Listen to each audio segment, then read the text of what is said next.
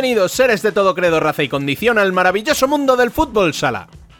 Tras la Champions del Barça, la Copa de la Reina de Burela y la Copa del Rey de Uma, afrontamos la primera semana en el último mes en el que no se ha decidido ningún título. Un periodo de entreguerras antes de que llegue el plato fuerte, los playoffs de liga y los últimos descensos que se tienen que decidir en estas próximas dos semanas. Con tres jornadas por delante en el masculino, incluida una jornada intersemanal que ya está en marcha y otras tres en el femenino, afrontamos las fases definitivas de la competición liguera para analizar qué le falta a cada equipo en su lucha por conseguir los objetivos que se propusieron a principio de temporada, en un verano que está volviendo y que corrobora que la cosa, en todos los sentidos, está que arde.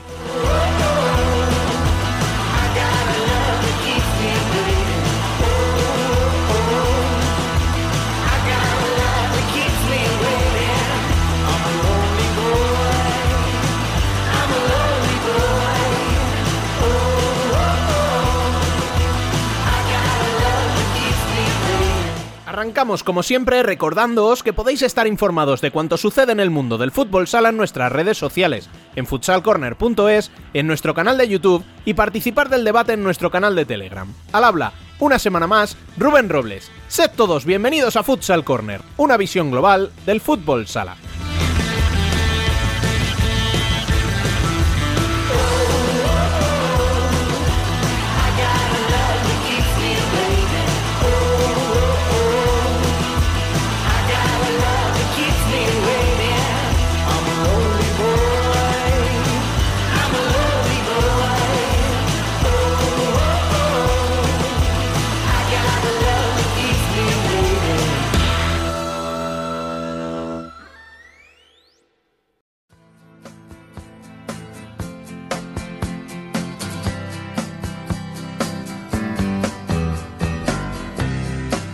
Las noticias. El pasado fin de semana se disputó la jornada 27 en la primera masculina, con empates entre Betis e Industrias a 2, que no le sirve a ninguno de en sus aspiraciones, y entre Inter y Córdoba a 4, que aleja a los madrileños de la segunda plaza y a los cordobeses de los playoffs. Victorias locales para Barça por la mínima 2 a 1 ante Levante y que deja a los de Diego Ríos con pie y medio fuera del octavo puesto, de Jaén ante Valdepeñas por 4 a 3 y un 6 a 3 de Manzanares a Palma que deja a los de Juan Lu a un punto de conseguir la salvación matemática. Salvación que no certificó Xota tras caer en casa de manera sorprendente ante Burela por 3 a 5 y que también se complicó Zaragoza al ser derrotado por 5 a 6 ante un Rivera que da un paso gigante por estar en los playoffs. Situación que se le complica el pozo tras una nueva derrota en el Palacio, esta vez por 1 a 2 en el derby regional ante un Cartagena que asciende a la segunda plaza.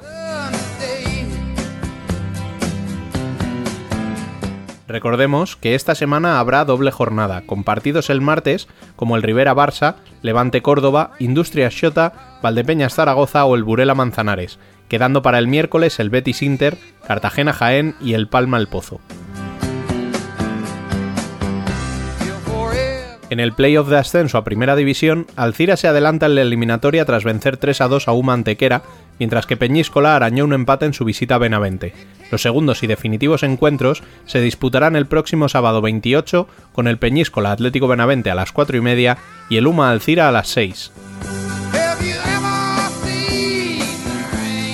En la primera división femenina vivimos un nuevo aplazamiento, esta vez por temporal. Sala Zaragoza no pudo aterrizar en Melilla y deja a las de Centeno séptimas, pero a solo tres puntos del playoff, mientras que las de Chus Muñoz siguen tres por encima del descenso con ese partido pendiente de fecha. El resto de la jornada sí se pudo disputar con muchas sorpresas, como el 1 a 1 que arañó Peña Esplugues en Pollo, el contundente 7 a 3 de Rayo Majadahonda ante Urense o la victoria de Roldán por 3 a 2 ante Burela. Victorias también para Alcorcón por 1 a 4 en Alicante, Futsi por 5 a 2 ante Elche, Marín, que se impuso en Torcal por 2 a 5, y un empate a 5 entre Leganés y Móstoles que baja al sexto puesto a las mostoleñas. Por último, cabe recordar que esta semana hay nuevamente convocatoria de la selección para disputar el miércoles un encuentro amistoso ante el cadete masculino del Ciudad de Móstoles, y que forma parte de la extensa preparación que ha programado Claudia Pons antes del europeo de Gondomar. Y tras el escaqueo de la semana pasada, vuelve más moreno y más cara dura Dani López. Muy buenas. Vengo más moreno, más descansado, vengo con ganas de debatir, pero mmm, te recuerdo que la semana pasada os dejé una entrevista bastante chula. Sí, bueno, pero eso es porque yo sí es, además de una gran portera, una bellísima persona. Cierto, totalmente, pero una cosa no quita la otra. Bueno, en fin, ¿y para esta semana qué traes? A ver. Pues mira, de una portera campeona con una semana de demora a un portero campeón con una semana de demora. Es que eso ya ha sido original. El gran Juan Antonio Conejo, Cone para los amigos, ¿no? Sí, señor, Cone, porque yo ya sabes que me, me, hago amigo rápido de la gente. Uno de los grandes protagonistas de la Copa del Rey y de los últimos años, de las últimas temporadas de UMA, porque estamos hablando de un portero que es una institución en, en la entidad universitaria. Bueno, y por si fuera poco, además, justo entre medias del primer y segundo partidos de semifinales del playoff por el ascenso. Vaya momento has tenido de gafar al pobre Cone. Vamos a llamarle y que Dios reparta suerte.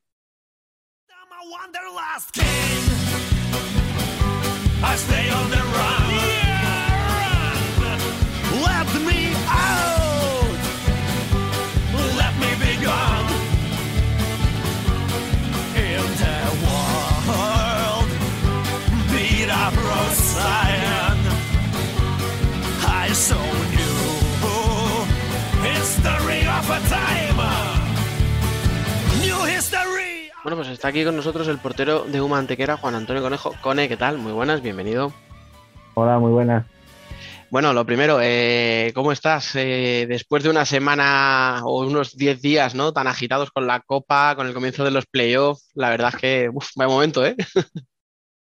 Sí, la verdad que, que ha sido una semana o 10 días increíbles en todos los aspectos, porque nadie se esperaba lo que hemos conseguido, ni nosotros mismos. Al final somos somos un equipo de segunda que llegamos a una Final Four, un equipo pequeño, que todo el mundo lo quiere, que todo el mundo quiere competir contra ellos. Y, bueno, pues vamos al primer partido contra Marfil el sábado 5 de la tarde, eh, con, con, nada más con, con ganas de disfrutar del partido, de, de, de la ilusión de, de llegar a, a, una Final Four como, como es la primera vez y, y, y darlo todo. La verdad que, que fue un partido muy, muy, muy atractivo, eh, eh, basando las armas nuestras, que, que al final eh, eh, son de, de, intentar apretar cuando podamos y, y, con el portero salir de presión. Y la verdad que, que conforme pasaban los minutos, pues, pues nos íbamos creciendo y nos vamos dando cuenta de, de, que podíamos sacar el partido adelante y que podíamos dar, darle un susto a, a Industria y, pasaban los minutos y nos pusimos, empatamos y después nos pusimos por delante y la verdad que, que, que cuando nos pusimos 2-1 por delante, la sensación era de que, de que no eran eh, superiores a nosotros y de que podíamos seguir eh, apretando y dando, y dando todo como estábamos haciendo. Claro, yo es que me imagino lo como tú dices, ¿no? Ah, bueno, Uma de segunda, tal, no, pues muy bien, está muy bien segunda, sí, sí, pero sigue siendo segunda. Y yo me acuerdo que nosotros hacíamos la previa, ¿no? Y decíamos, bueno, a ver, y, yo decía, hombre, pues yo veo a Uma que le puede dar un susto a Industrias. Un susto. Hostia, es que el susto lo mató. sí, sí, la verdad que, que fue, un, fue un partido como mm, en todos los aspectos increíble, porque en mis compañeros, cuerpo técnico, la, la afición, al final, eh, para que se dé la circunstancia de, ganar como ganamos, se tiene que dar todo, que tener todos los jugadores bien, que esté el cuerpo técnico metido, de que la afición esté con nosotros. Y yo, no, como nos dijo Tete eh, desde, que, desde que empezó la Final Four, nunca penséis que soy inferior a ellos que eso es fundamental. Como creáis que sois inferiores, no vais a ganar. Ellos jugamos 5 para 5 y al final a un partido pueden pasar muchas cosas. Y mira, al final pues, Joder, pues pasamos a la final. ya y, que se y, con mucha alegría, y con mucha alegría, la verdad. Mm. Oye, ahora que dices eso, ¿no? Del pasar a la final, eh, entiendo, pues eso, ¿no? Que vais a competir, pero vais sin presión. O sea, es decir, sabéis que no sois el, el favorito, mm, no, o sea, que una derrota eh, a nadie dentro del club, ni a la afición, ni a nadie, ¿no? Le, va, le doler, va, a doler, pero que no va a ser un drama, ¿no? Eh, ¿Hay alguna diferencia entre cómo llegas al pabellón tú personalmente el día de la semifinal a cómo llegas el día de la final? Que sin ser favorito ya es la final y ya está el título ahí. No sé si hay mucha diferencia. Bueno, la verdad que, que, sí, hay diferencias por, por todo, por, lo que genera, lo que repercute como, con, uno mismo, que, es llegar a, la, semifinal y ganarle a Industrias es un logro increíble, pero llegar a la final, eh, encontrarte toda la gente, eh, escribirte todo el mundo, decirte que, que estáis en la final, venga que podéis, venga que, se puede. Bueno, eh, que se pueda hacerlo va un trecho, la verdad. Y, y íbamos, cuando llegábamos al pabellón, veíamos el pabellón que se estaba llenando, de que había mucha gente en la calle, que había mucha gente apoyándonos, mucha gente deja con, con nosotros, pero de eso a, hacer el partido que hicimos y, llevarnos la copa, pues ni en los mejores sueños pues, fuera pasado eso. A ver, es que claro, o sea, lo que tú dices, o sea, atreverse a ganar el título, pues todos nos atrevemos a soñarlo, pero claro, o sea, estamos hablando de un título que, a pesar de que siempre se dice, ¿no? Que parece como secundario y tal, solo habían ganado Inter, Barça y Pozo hasta ahora. Entonces, claro, eso ya habla de lo difícil que es ganarlo para cualquiera. Sí, la verdad que, sabíamos que la meta era de tres grandes, el título de la Copa del Rey. Es verdad que, que se le da menos repercusión o menos como que la Copa del Rey, como que juegan equipos de segunda vez, que hay que pasar, mm. que, que no van todos los jugadores a jugar los partidos previos, pero bueno, al final, cuando llega la hora de la verdad, después de pasar tanto, tantas eliminatorias, final juegan todos y todos los buenos van a jugar. Y nosotros, pues, como dijo Tete, eh, chavales, había a la final y, y como dijo, eh, el que se va, la gente se va a acordar del que ganó, no del que perdió. Y, y por, eso hay que intentarlo y hay que hacerlo. Sí, o sea, en vuestro caso, o sea, todo el mundo hubiera recordado ya el simple hecho, ¿no? De decir, joder, Uma, estando en segunda, porque claro, eh, teníamos el ejemplo de Betis el año anterior, pero primero, el proyecto de Betis no es comparable, era un proyecto con un presupuesto muy alto, con un respaldo de un equipo de fútbol, tal. y claro, por culpa de la pandemia, cuando jugaron ya eran equipo de primera desde hacía cuatro meses. Entonces ya estaban acostumbrados pero vosotros no, claro. Entonces, un proyecto que al final, eh, joder, se basa en la, en la, cantera, en la universidad, en dar mm, paso a los chavales. Claro, que ese proyecto se culmine con un título, yo me imagino que tiene que ser, o sea, el doble de locura que para cualquier otro. Mm, locura, locura se queda, se queda poco, la verdad que, que se queda poco porque cuando pasaban los días después de la final, la repercusión ha sido increíble desde el primer día que, que, que, ganamos la Copa del domingo.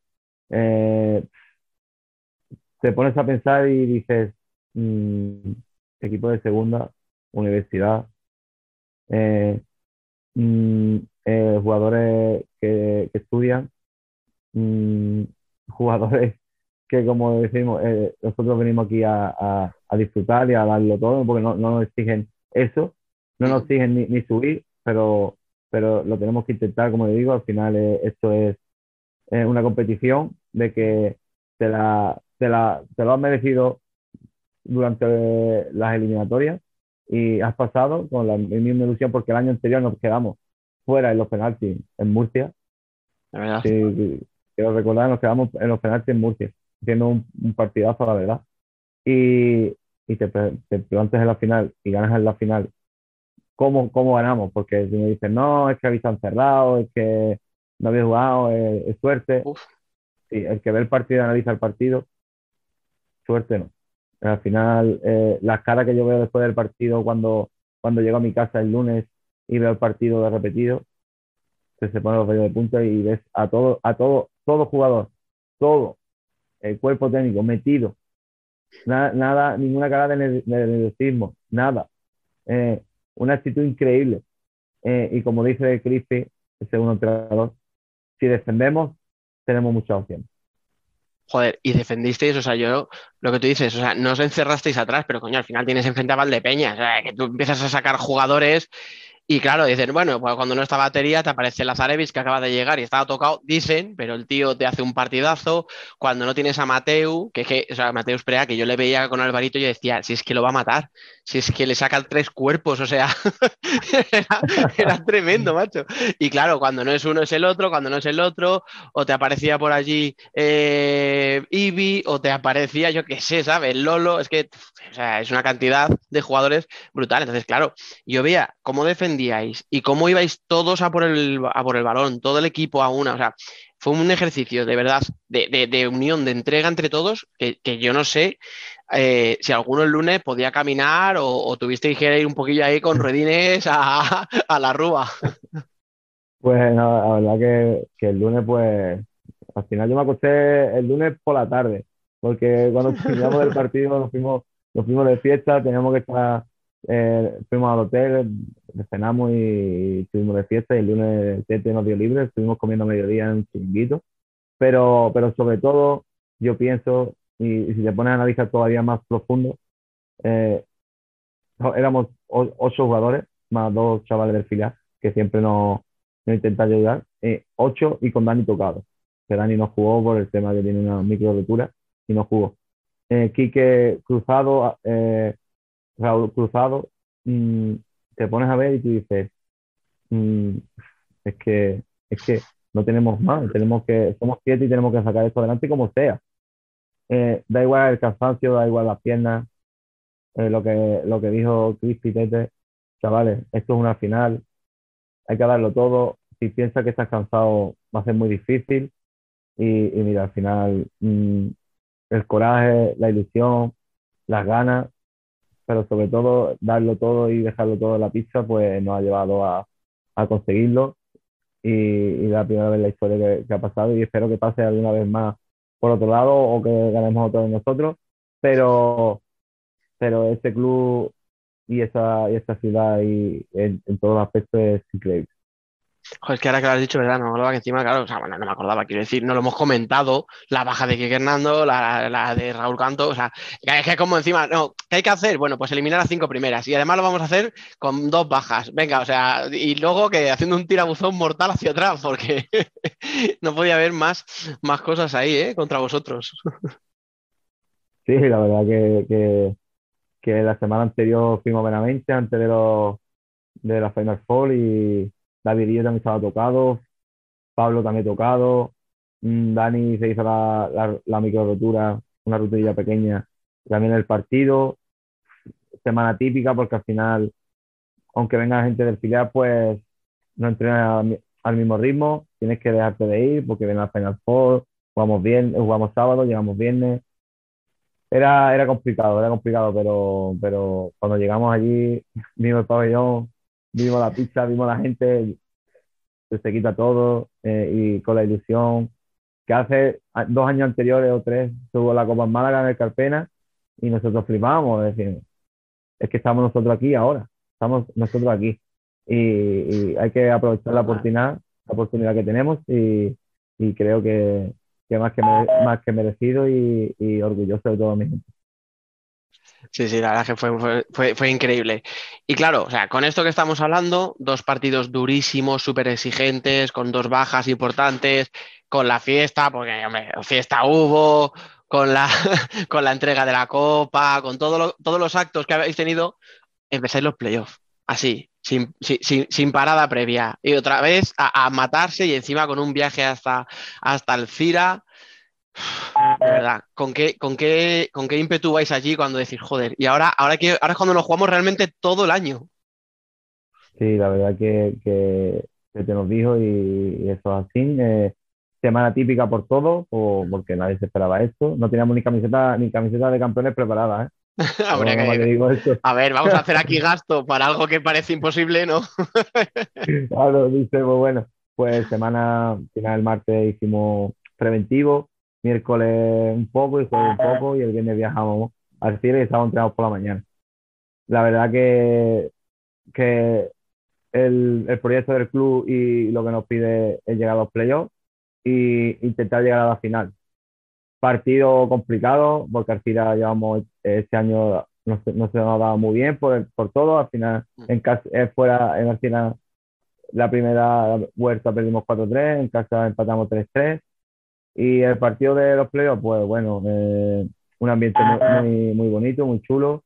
Eh, yo creo que para mí que no deberíamos por lo menos el empate porque jugamos bien. Es verdad que en la segunda parte nos faltaron, nos faltaron piernas, mucha calor en el pabellón, mucha calor. Y, pero bueno, eh, al final esto de, de, de, o para un lado o para otro, se lo llevaron ellos y, hay que darle la, enhorabuena. Es verdad que, que, para nosotros tuvimos muchas ocasiones, el portero estuvo muy bien. Eh, es verdad que, que también pues son 40 minutos y, y, queda, queda otro partido en casa. Y tampoco podíamos, podíamos eh, irnos a loco a intentar mm, empatar o, o, sacar por el jugador a falta de, de 3 o 4 minutos, porque teníamos la eliminatoria que son 80 minutos y nos quedaban 40 minutos en casa. Mm, además, es que tal y como fue el partido, es que, a ver, yo creo que todos, ¿no? Antes del partido hubiéramos pensado, la segunda parte, como decía Apriete y tal, y, bueno, un poco el partido fue eso, os adelantáis y, joder, creo que hasta el minuto 30 o casi el minuto 30 eh, no os empatan, os volvéis a poner otra vez por delante y, en los últimos cuatro minutos, o sea, que es que tampoco es que digas, fue un partido que Uma se le vio que llegó muerto, que sí, que se notaba a lo mejor cierto cansancio y al final se os hizo un poco largo, pero lo que tú dices, contando que eran y de vuelta y que esto era solo la mitad, ¿no? Digamos, de la eliminatoria, creo que supisteis plantear muy bien eso, ¿no? Lo que tú dices, el no volverse loco al final. Yo no sé si te, te había avisado, chicos, oye, eh, esto puede pasarnos, que nos remonten, cuidado, tranquilidad, o es una cosa que surge, ¿no? Dentro de la pista, cuando, cuando ves cómo va el partido. No, ya te lo dijo que, que chaval, que es una eliminatoria de 80 minutos, que, que si no nos un gol no pasa nada, que, que tenemos más minutos y que, y que tenemos que llegar vivos a a dar huello, porque al final los partidos con la eliminatoria como se están dando este año, por, el tema de que, de que si encaja y ganas de uno y tiene y después no te vale los, los goles dobles, pues, pues cambia mucho la cosa, porque final la gente no arriesga el primer partido, porque es lógico, y se la juega el segundo. No, normal. Eh, sacamos por todo jugador por el tema de que para mantener la pelota, porque ellos estaban viniendo estaban apretando mucho y, y es verdad que, que como, como nos dijo, esto dura 80 minutos y tampoco podíamos de, mm, dejarlo de, escapar por, por, muchos aspectos, porque al final eh, ellos tienen que venir, eh, eh, tenemos que ganar sí o sí, de uno, de dos, de tres, pero tenemos que ganar, como sea, hay que ganar. No, no, que, no nos cabe otra cosa en la cabeza que ganar.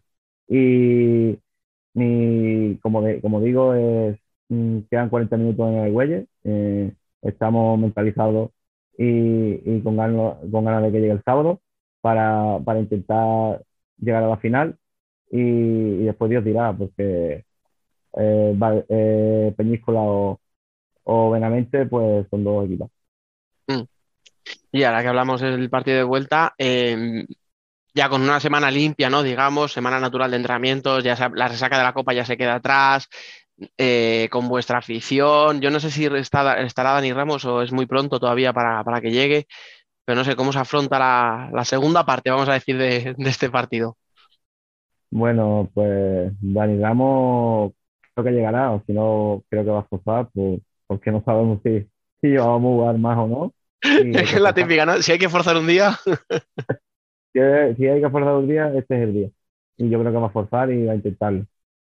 Después, pues bueno, eh, vamos a intentar de que haya un buen ambiente, de que, de que se llene el, el, pabellón eh, con nuestra gente, de que sea un fortín y hacer nuestro trabajo. Al final, si hacemos nuestro trabajo como estamos haciendo y, y si presionamos como lo hacemos y defendemos como lo estamos haciendo, pues va a ser complicado no llevarnos el partido. Al final, eso es fútbol sala y puede pasar mil cosas pero el partido dura 40 minutos y, como yo digo, eh, yo creo en mis compañeros, en toda la gente que nos apoya y, vamos, a, vamos a darlo todo para intentar llegar a la final.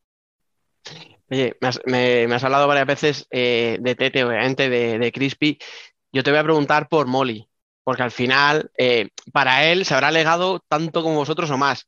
pero no sé si también has dicho un, una de cabrones, 30 años yo aquí metido y os ganáis el título cuando yo no estoy. sí, la verdad que con Molly, pues increíble por, todo, el que, el que me trajo, el que, el que me vio y, es una, una leyenda en este club.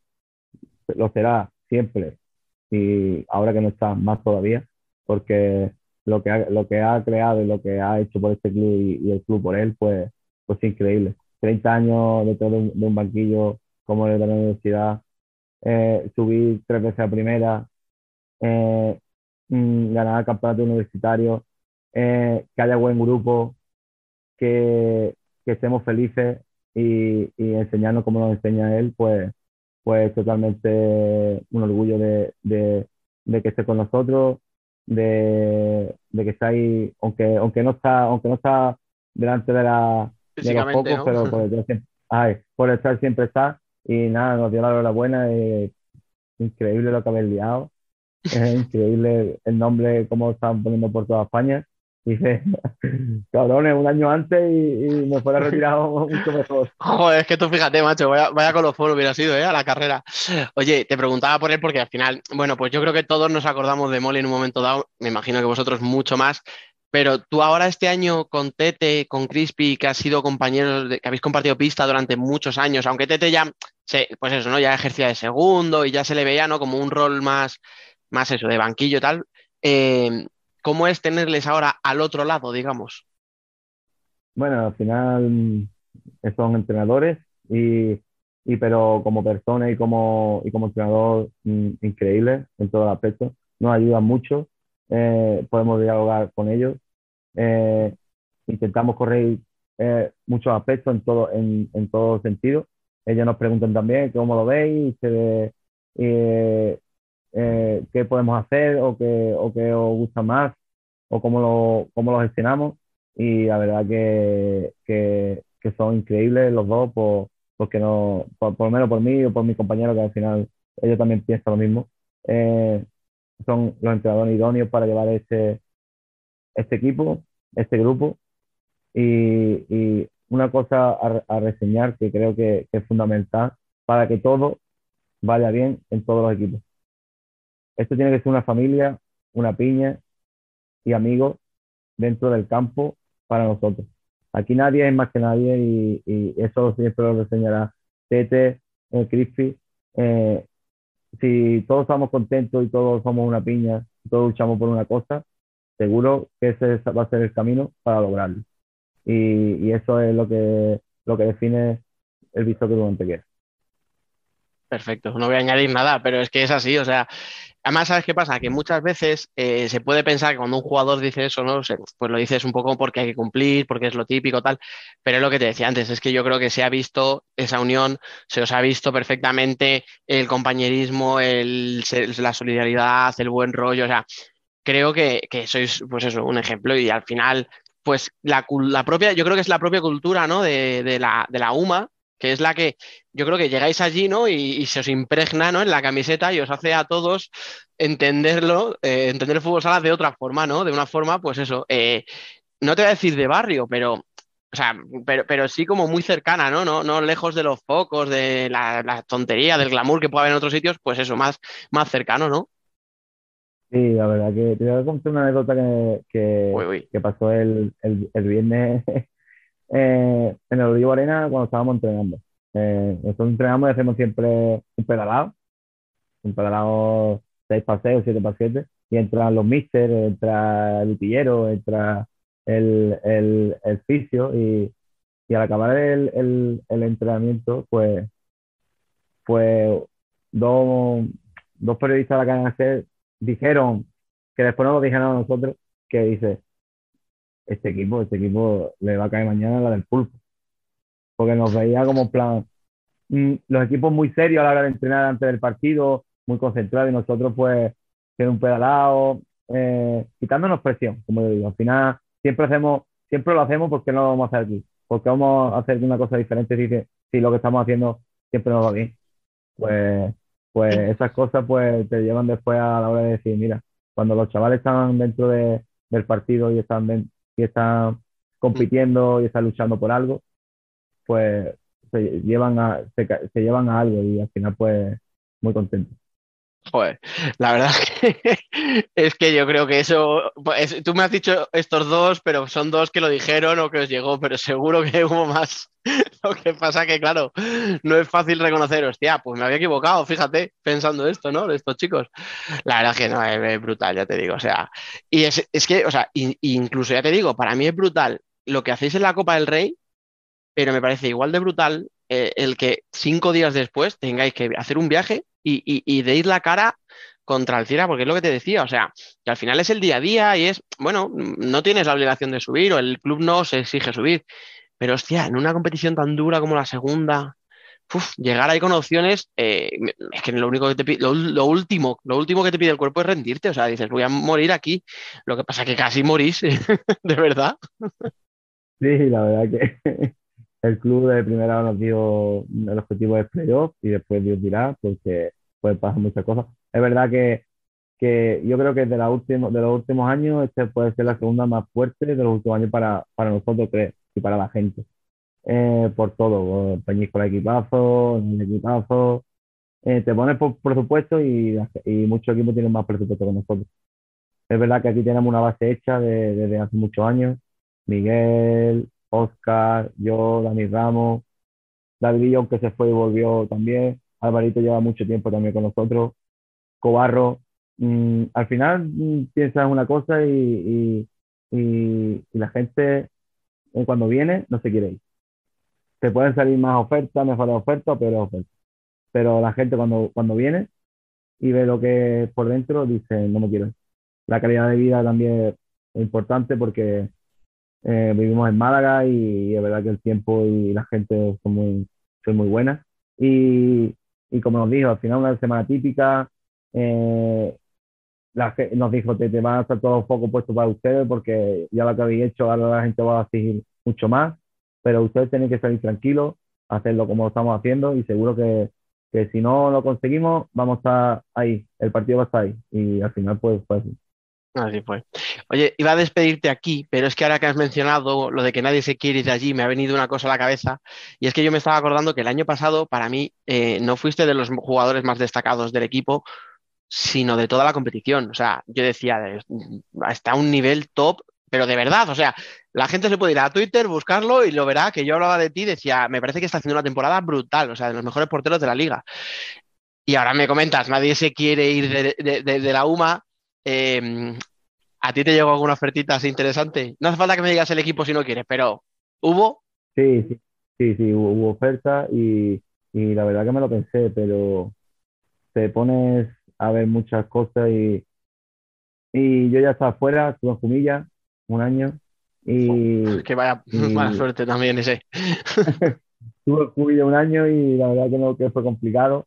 Eh, allí me acogieron muy bien todos mis compañeros, pero yo después volví a, casa, a Coín, a la niña, y, y ahí me firmé en, en, UMA, eh, que ya, ya, ya, estuve con 14, 15 años, pero cuando estás en un sitio a gusto, estás jugando, tus compañeros eh, como te respetan y, y, y, esperan lo mejor, lo mejor de ti, ya, y, y, ellos quieren eh, que tú lo des todo, eh, pues mejor sitio que en tu casa no lo hay.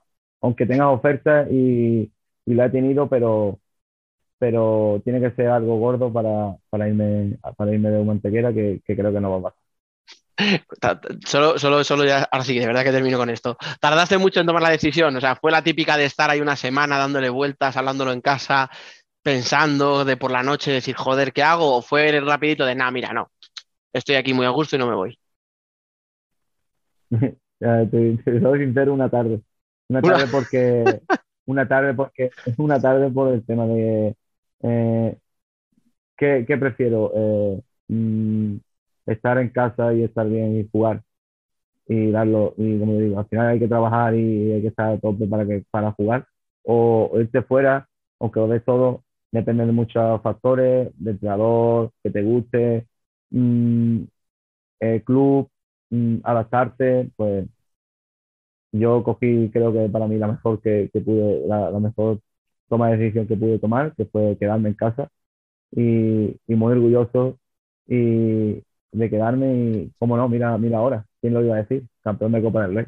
Es que ahora puedes presumir de decir, joder, qué bien lo hice. si no hubieras ganado la copa, hubiera estado igual de bien tomada la decisión. Coño, pero acuérdate de lo que decíamos de Molly, pero es que encima tienes el título. Oye, pues nada, ya no te voy a entretener más. Lo único, pues desearte mucha suerte, eh, en darte otra vez la enhorabuena por el título.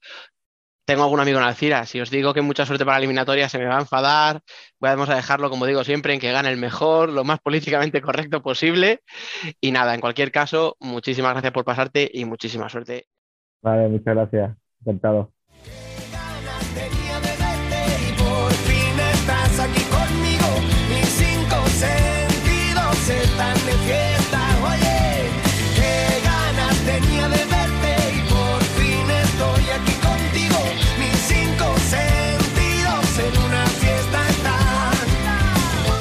Debate.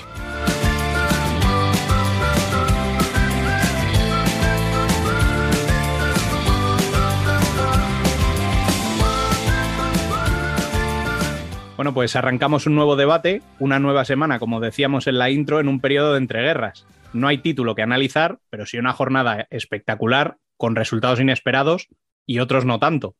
Y con una intersemanal que se está disputando en estos momentos cuando estáis escuchando el podcast y era difícil de analizar a priori.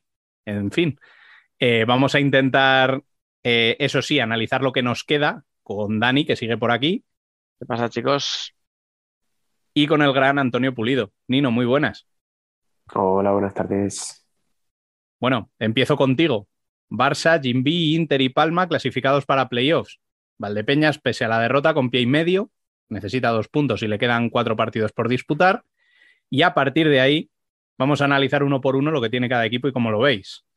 El primero de ellos es Rivera Navarra con 41 puntos, que le queda en casa a Barça, viajar a Córdoba y recibir a Levante. ¿Cómo lo ves?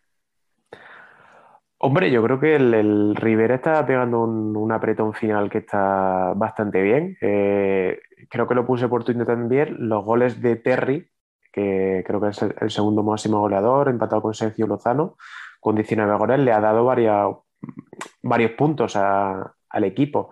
Em, creo que eh, con Barça es difícil rascar algo, pero quizás el Barça se dejar un poco porque tiene casi asegurada la primera plaza. Creo que tiene buenas posibilidades, sobre todo por el mal momento de otros equipos, como pueden ser el Levante con el que se enfrenta o el Pozo Murcia.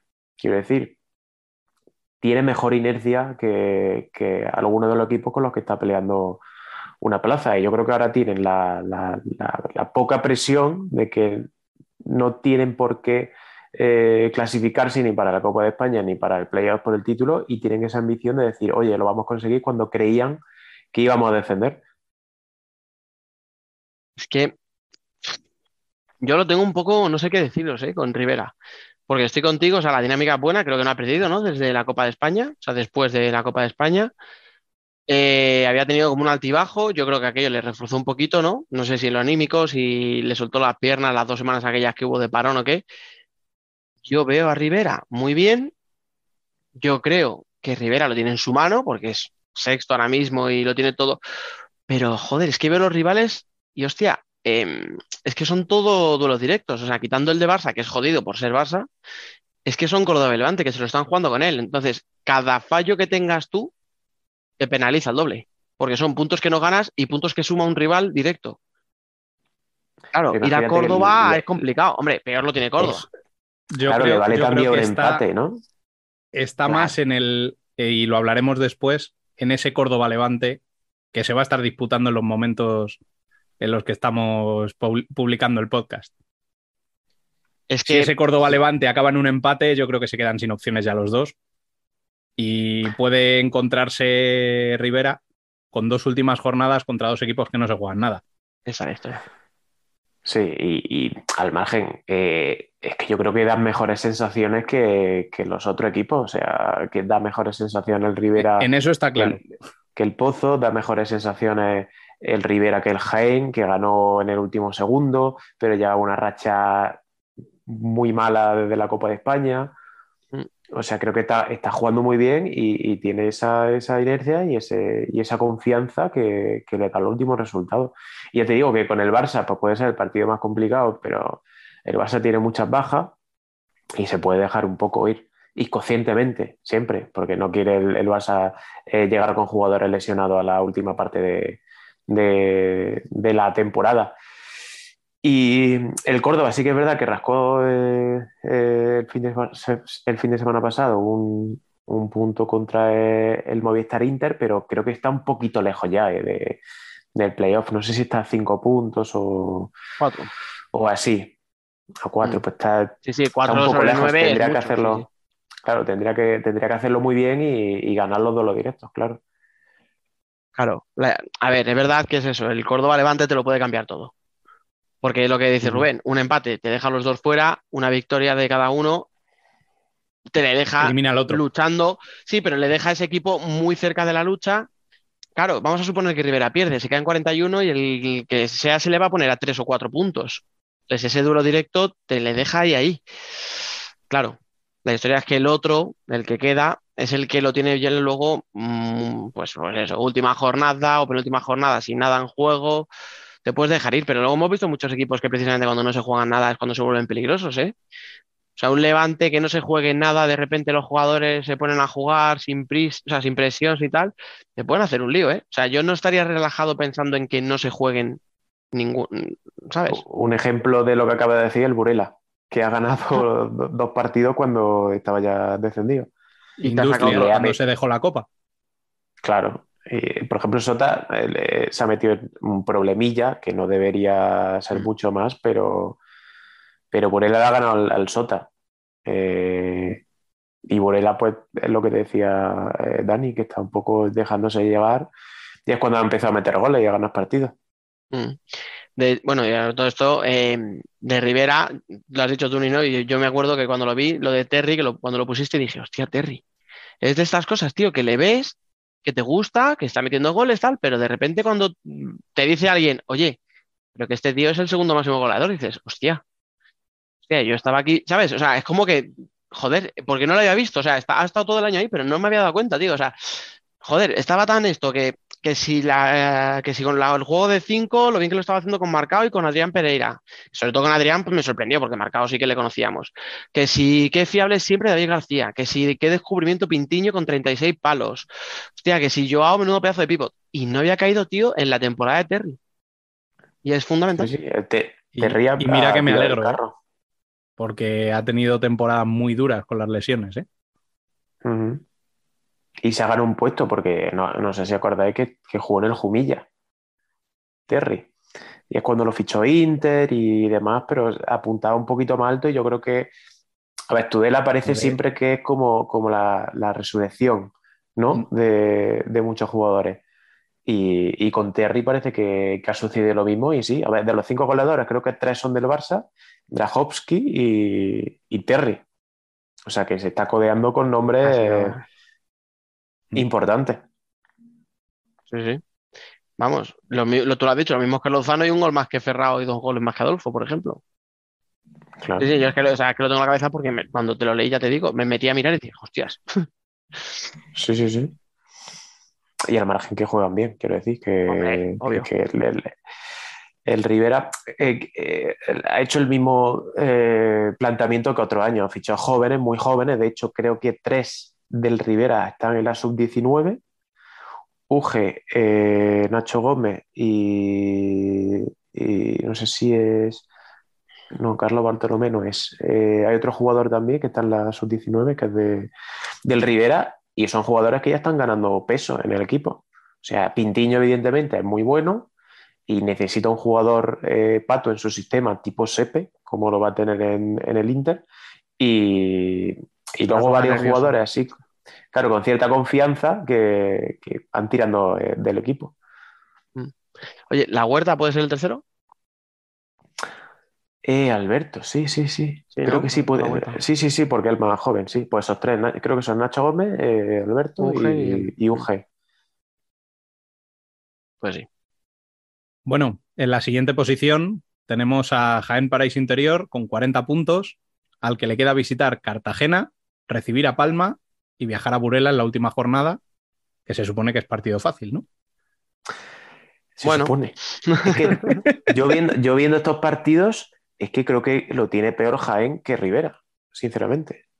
Es que viendo estos partidos creo que lo tiene peor Jaén, y sobre todo por eso. A ver, esta victoria, evidentemente, con el Valdepeña le ha dado un plus de motivación porque se tenía muchas ganas, evidentemente, y, parecía que el Valdepeña iba a los Leiborena y a ganar con la gorra o siempre salía triunfador, etcétera. Y creo que esta victoria en el, en el- prácticamente en el último segundo puede ser un punto de inflexión, pero la verdad es que llevaba bastante tiempo sin encontrar un juego fluido y, y- y ganando. O sea, a ver si, si cambia la, si cambia la percepción. Pero, por ejemplo, se va a encontrar con un Cartagena que va enrachado, con un Palma que tiene que estar dolido de perder el otro día con el Manzanares de una forma muy clara y con un Burela que no sabemos si es peligroso o no. Pero creo que a priori es un, camino bastante difícil. Yo es que, eh, bueno, por partes, lo, lo que decías tú de este partido contra Valdepeñas, eh, yo creo que se habló mucho, ¿no? Del tema anímico, lo que tú dices, ¿no? De romper ese maleficio contra Valdepeñas, las dos eliminaciones en tu casa, tal, tal, tal. Pero es que sobre todo para Jaén era importante por los puntos. O sea, es que perder era quedarte descolgado. Un poquito, no del todo, no definitivo, pero, pero era quedarte lejos de la lucha. Y hostia, si llegas a volver a perder, que ya en lo anímico lo que decís, o sea, otra nueva derrota contra Valdepeña, pum, el coco, las vueltas, joder, tal, tal, tal.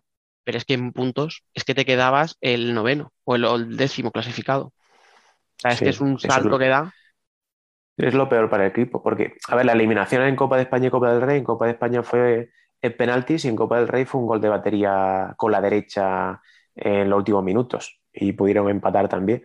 Eh, no han sido el Valdepeñas claramente superior, pero sí que es verdad que te eliminan dos veces en tu casa, pues te, te- te- te fastidia. Y, y sí que es verdad que la afición del Jaén necesitaba una alegría en ese sentido, aunque, aunque no gane un título, evidentemente, pero sí ganar confianza de cara, oye, que los podemos ganar. Si ganamos al Valdepeñas, también le podemos ganar a cualquier otro equipo. Yo es que me pasa un poco lo que os decía con Rivera, que tengo muchas dudas, pero en el caso de Rivera era porque eran rivales directos o teóricamente directos, y en el caso de Cartagena y Palma es cómo van a afrontar los partidos. Porque son dos equipos que prácticamente se están jugando muy poco. O sea, ser tercero, Bueno, cuarto, ojo, ¿eh? quinto. Sí, si caes al quinto puesto, Cabeza de serie. Mm. tal, Ojo, vale. que Pero caer, caer cuarto o quinto significa cruzarte con el Barça en semis. eh. Pero escúchame, o sea, el que te toque en semis ya va a ser duro. Es casi el- lo peor de es el ser quinto es jugártelo. Sí, es duro, pero jugártela con el Barça, que Yo lo que te quiero decir Ah, es que quedan tres, quedan tres jornadas en 10 días escasos. ¿Tú crees que un jugador de Valdepeñas, bueno, he dicho Valdepeñas, no quería decir Valdepeñas, pero bueno, también me valdría, de Cartagena o de Palma, que esté tocado, le van a forzar lo más mínimo? Pues yo, es que a eso voy, o sea, a yo creo que ahí le pueden no, guardar. Claro, yo creo que le pueden guardar, que habrá jugadores que a lo mejor no te digo una rotación loca, pero eso, o sea, pues algún jugador que tenga muy castigadas las piernas porque haya jugado muchos partidos que le den descanso una jornada, eh, pues eso, que, que sumen minutos los que no suelen ju- jugar mucho, a ver si les consigues meter a tono para los playoffs, y ahí se te pueden ir puntos. Entonces, por ahí yo a Jaén le veo un poco más de chance, ¿no? De sacar los puntos, pero claro, como rivales son dos rivales de la hostia. Es Sí, que en situaciones normales, en situaciones normales, todos los equipos compitiendo al 100%, pues estaría más, más fastidiado, pero en este caso sí que se pueden reservar un poco. Oye, habéis dicho que Cartagena no está clasificado, ¿no? Para playoff. Sí, sí, sí. Ah, vale. Sí, sí. Ah, vale. Sí, Va- Vale, vale. Barça, Cartagena, Inter, Palma, Valdepeñas. Valdepeñas mm, es el que le quedan dos puntos. que en Ah, vale, teoría. eh, entendido que era Cartagena. Que como tiene un partido menos es por lo que no estaría. Claro. Sí, sí, no, Con el Valdepeñas pero- tiene el partido menos, ¿verdad? eso es. Eso es. Hay, Vale. hay, hay cuatro ya matemáticos y uno prácticamente, que es Valdepeñas. Porque yo Vale, creo que incluso el- perdiendo todo le valdría, pero no va a perder cuatro partidos. ¿Y el Pozo qué le queda? No, pues Pasamos venga, al dale. pozo, es el siguiente. Vale. 39 puntos, un partido menos. eh, tiene que ir a Palma, recibir a Burela, viajar a Santa Coloma y el aplazado contra Valdepeñas en el Virgen de la Cabeza. O sea, tres partidos fuera, uno en casa. Si los tres ¿Y fuera. cómo ojo. lo ves?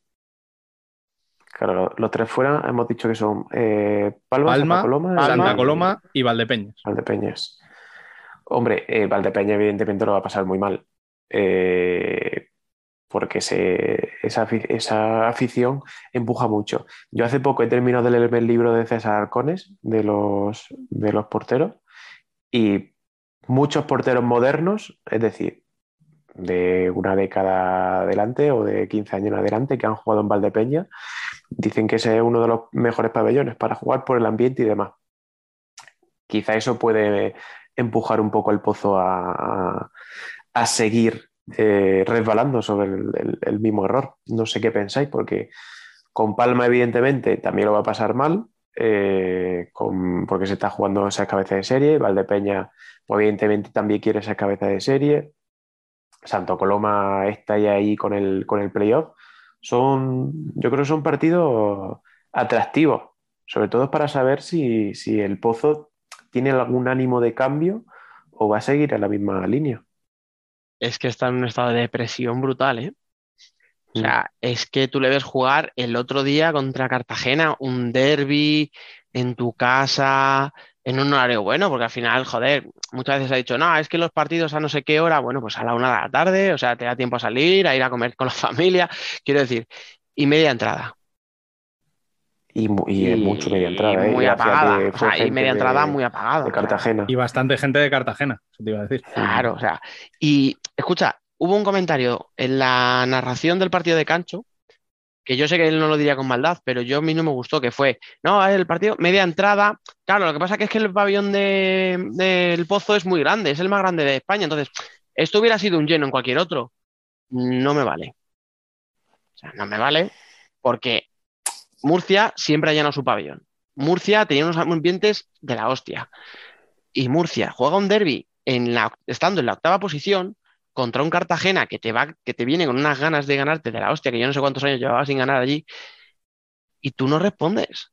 Entonces, la afición se ha dejado ir, yo no sé si por los últimos años, si por lo que ha pasado con Giustosi, si por desapego con la afición, eh, no sé si se ha perdido esa identidad, eh, es que no sé qué es, pero yo creo que la grada es un reflejo de lo que está pasando en, en la pista, o sea, hay como una especie de dejadez, de desgana, de ir a los partidos casi en modo funcionario, voy, mm, eso, ficho cuando tengo que entrar, me voy, he perdido, bueno, pues ya está, venga, ¿qué le vamos a hacer? Otro día será, Sí. no sé. Sí, hay un poco de, de- de hartazgo, creo yo, o de conformismo, no sé cómo llamarlo, porque en verdad mm, yo creo que no se conforman, pero el ambiente es ese, el ambiente, esto es lo que hay, Mm. eh, y como que han, han perdido la ambición, no sé, eh, te está ganando el eterno rival, eh, te está sacando ahora mismo creo que son seis, seis posiciones en la tabla. Tú eres el, segundo o el tercer club de España que más laureado y das esa imagen de, de, pues de, de- de dejadez, de lo que has dicho, Dani, de hartazgo, de, de- no tener confianza en volver a- a ganar. No sé, por ejemplo, el Inter este año ha, ha tenido una trayectoria que ha ido de menos a más y creo que el pabellón ha estado decente en la mayoría de los partidos. Muchos partidos ha, llenado o ha estado en tres cuartos, pero se nota, siendo el Inter un equipo que no tiene una afición tan arraigada o, o- o- o tan numerosa como tenía antes el, el Pozo, pues ha mantenido el tipo, sin ganar y sin hacer buenos partidos, pero en el Pozo sí que hay, eh, hay un ambiente, además, no creo que sea solo tema de Giustosi, no creo que solo sea el tema de, de- de los jugadores, que también tienen, todos tienen su cuota de responsabilidad, pero es que creo que hasta la directiva, los comentarios que ha tenido en público han sido desacertados. Por ejemplo, el tema de Francis Rejón decía, estamos buscando un positivo para aplazar los partidos. Es que creo que eso hace que la afición diga, pero si es que son estas personas las que están dentro del club, no me siento repres- representado. Nosotros somos el Pozo y no me siento representado eh, en unos directivos o en unos portavoces que quieren aplazar un partido como, entre comillas, haciendo trampa. Creo que ese- también todo ese tipo de comentarios despegan mucho a la afición de- del equipo. Sí, y generas incluso rechazo fuera de tu propia afición. Porque el Pozo era un equipo que caía muy bien, que la gente pues era del equipo A y luego era del Pozo en la mayoría de los casos. Incluso eso también se está perdiendo, o sea, porque se ha visto un equipo, pues eso, bronco, mucha, bro- o sea, mucha pelea en la pista y fuera, eh, todo lo de la copa, lo de Serrejón, lo de Serrejón en otra época, pues se hubiera dicho, bueno, eh, se ha equivocado, no quería decir que lo vayan a buscar, o sea, no, no. Lo- yo creo que lo comentábamos aquí hace un par de semanas, ¿no? Joder, que no le ha dicho a los jugadores, venga, chavales, a chupar barandillas, a ver si alguno se contagia. O sea, sabemos lo Se que. explicó mal, pero Sabemos lo que en el contexto en el que pero- está ahora mismo el pozo, Claro, o sea, se se, saca todo, interpreta, eso, todo. se interpreta muy mal, pero. Sí.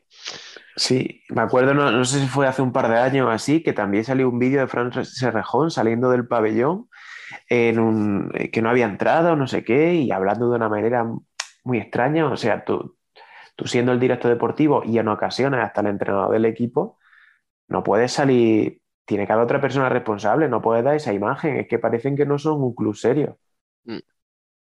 Entonces, es como que, eh, eh, eh, sinceramente, por ejemplo, la Copa de España, eh, en la situación que entiendo que es dura vivirla, de eh, perder una Copa de España cuando la tenía ganada, pero habiéndola perdido según el reglamento de forma eh, justa.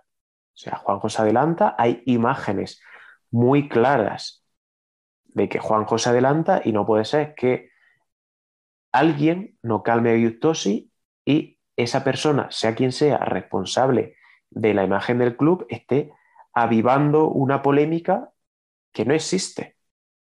Entonces, creo que falta cierta profesionalidad en algún estamento del pozo para que no, que no dar una imagen tan de club, club frágil. O sea, yo no me imagino en el Inter o en el Barça un directo deportivo haciendo esas declaraciones tan eh, vergonzantes o, o, inte- o- o- o intentando hacernos ver lo negro-blanco.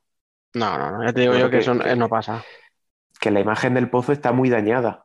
Y ya te digo, está muy dañada por los directivos, está muy dañada también por algunas declaraciones de Justosi y por la imagen que se da dentro de, de la pista por los jugadores. Son muchas cosas y al final la gente se harta y la consecuencia es pues, que no vaya la gente al Palacio de los Deportes. Una de Mm. ellas. Sí, sí, pero es que ¿sabes qué pasa? Que luego no ayuda, perdona, Rubén, muy rápido, que luego no ayuda el equipo, porque es lo que tú dices, o sea, tiene parte de culpa la directiva, parte de culpa el entrenador, vas bajando el escalafón y los jugadores. Y es que tú ves el partido y el Pozo perdiendo 0-1 con tu máximo rival o con uno de tus dos máximos rivales, si queremos entender, ¿no? la rivalidad con Inter como algo clásico de siempre. Pierdes, queda poco tiempo y no vi al Pozo proponer nada, o sea, eh, hubo momentos en los que solo le les veía buscando la sexta falta, con aclarados, pero sin mucha fe, eh, con tiros de 15 metros, o sea, pero no veía un equipo que empujara, que presionara, que fuera muerte a por el rival, o sea, hasta que no salen de 5 y se encuentran con un gol de rebote que se lo mete, creo, Mota, ¿no? Si no recuerdo mal, en propia puerta, hasta, hasta que no salen de 5, y es verdad que en cuanto salen lo encuentran rápido el gol, yo no vi al Pozo con un mínimo de intensidad para remontar el partido. Se lo encuentra y se vuelven a encontrar con otro gol en contra en una jugada también extrañísima, en un balón que se puede ir fuera, en vez de ir fuera, dejar que salga de banda, la intentan salvar. No me acuerdo si es eh, Rafa Santos, creo, puede ser. Que en vez de dejar que salga el balón, mete la, mete la puntera para evitar que el balón salga de banda y se la deja clara a Solano para que tire a puerta vacía desde pues 25 metros. O sea, quiero decir que es que, pues eso, o sea, veo jugadores fuera totalmente de. Y, y digo esto de Rafa Santos y no le estoy señalando porque para mí es de los que. De los pocos Está que se salva este sí. año. O sea, sí, sí. Pero, pero eso, eso, ¿sabes lo que te digo? O sea, veo cosas en la pista que tampoco me, me convencieron. Y Sí, en la- en segunda parte- en- En la segunda parte, hasta que no se acabara el portero jugador, evidentemente no, no, hubo, no hubo nada. Y, y sí es que esa falta de, de ambición, incluso, no sé, celebrando el gol del empate, que es un gol de rebote, como has dicho, eh, no sé, como, como no- no- lo van a celebrar en vez de coger la pelota e irse a, a remontar. Mm. O sea, hay ciertos detalles, ciertos gestos como que ellos dan por bueno un empate ante el Cartagena. Que Luego sí que es verdad que siguieron eh, jugando de 5, pero hay, hay cierta comunicación no verbal que, que a mí me, me hace replantearme, replantearme cosas. Y, y está el ambiente muy, muy, ¿cómo decirlo? Muy enturbiado. Mm. Eh, porque seguramente sale algún jugador y ya hay comentarios de, de si el entrenador, si la directiva, siempre hay una explicación, no son las formas correctas. Hay algo dentro del, del pozo que lleva muchos años eh, envenenado. Y mi pregunta aquí es, teniendo en cuenta todo esto que estamos hablando, ¿concebís que el Pozo se quede fuera del playoff? Eh, yo lo veo posible. Yo lo veo posible. Que, que se mete dentro del playoff, evidentemente no me sorprende, pero que se quede fuera es que tampoco me sorprende. Yo es que siendo- yo estoy en el mismo caso que Inter con la Copa. No, O sea, yo es que a mí me da la sensación de que... Ya, pero Inter estaba muy contra las cuerdas. O sea, a Inter, la- la- la- como siempre digo, ¿no? La, la estadística de Biel nos decía que Inter lo tenía como muy complicado. O sea, hubo un momento en el que tenía un 10% o algo así de opciones, porque tenía que ganar todo lo que le quedaba, dependía de terceros. Aquí el Pozo estamos hablando de que ahora mismo está clasificado, o sea, están puestos de playoff y tiene un partido menos que el resto. Complicado, Sí, pero ya son tres posibles puntos. Yo, sea por calidad de los jugadores, o sea, por calidad individual de los jugadores, sea porque tiren de orgullo, eh, no sé, no se me ocurre al pozo fuera de los playoffs, sinceramente. A eso iba. Sí, O sea, yo a mí jugando me da por- la sensación de que juego, es imposible. Por juego, digo, coño, es que pueden perder en Palma, pueden perder en, en, en Valdepeñas y pueden pinchar en Santa Coloma. Pues, ¿por qué no? Pero se me hace difícil, ya os digo, pensar que el pozo no, lo va, no va a entrar. Veo más complicado Sería para Jaén que para el pozo. Sería motivo de, de- de limpia absoluta eh, que el Pozo no, no se clasificara para playoff.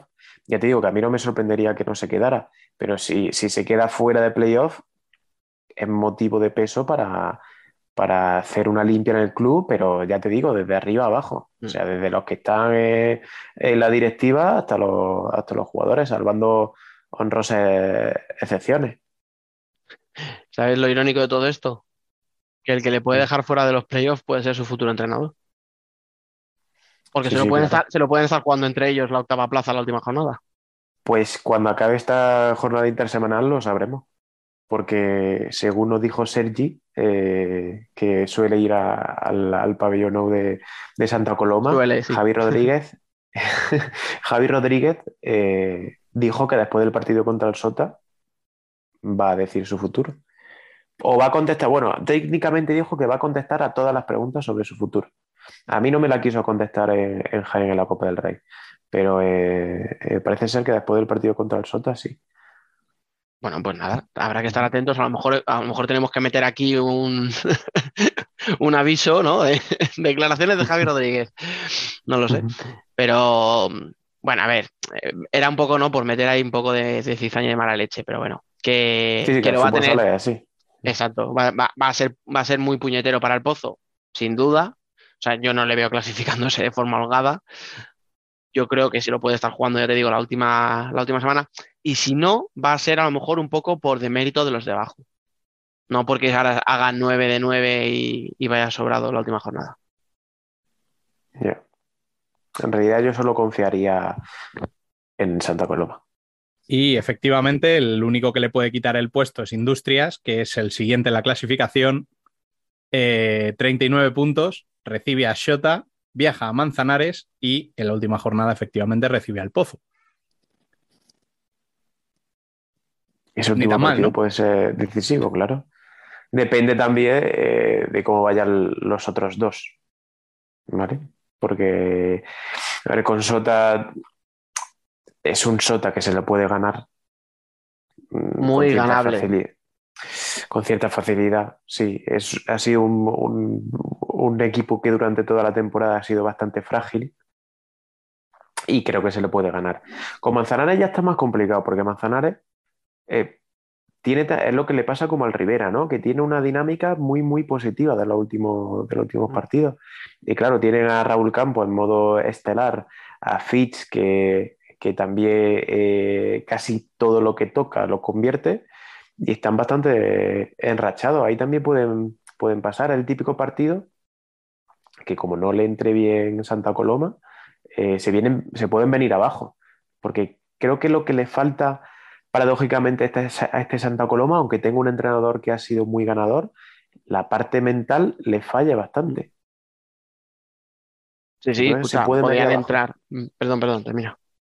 Sí, que se pueden venir abajo. En cuanto imagínate que Raúl Campos conecta un- uno de los latigazos que metió contra el Palma, por ejemplo. Ya empiezan los fantasmas. O quizás también la eliminación contra el Luma Antequera, que nadie pensaba, que tenían el partido de cara y de repente le meten un gol y ya empiezan eh, a venirse abajo. Todos esos factores le pueden, le pueden afectar a la industria.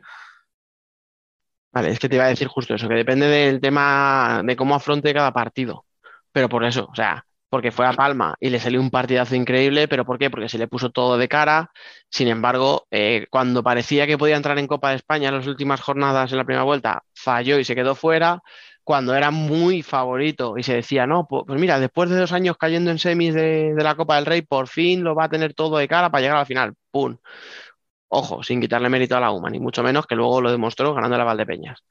Pero volvió a fallar Industrias en el momento clave. Y esa es la duda que yo tengo. O sea, ¿qué industrias vamos a ver? Porque es muy irregular.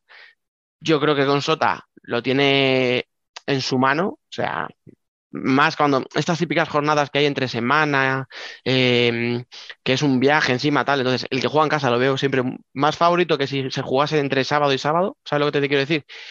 Pocos días de descanso, entre medias, con viaje, tal. Hombre, Pamplona a Santa Coloma tampoco es el viaje de la muerte, ¿no? No, no, no es hacer un Burela Betis, yo que sé, Sevilla, ¿no?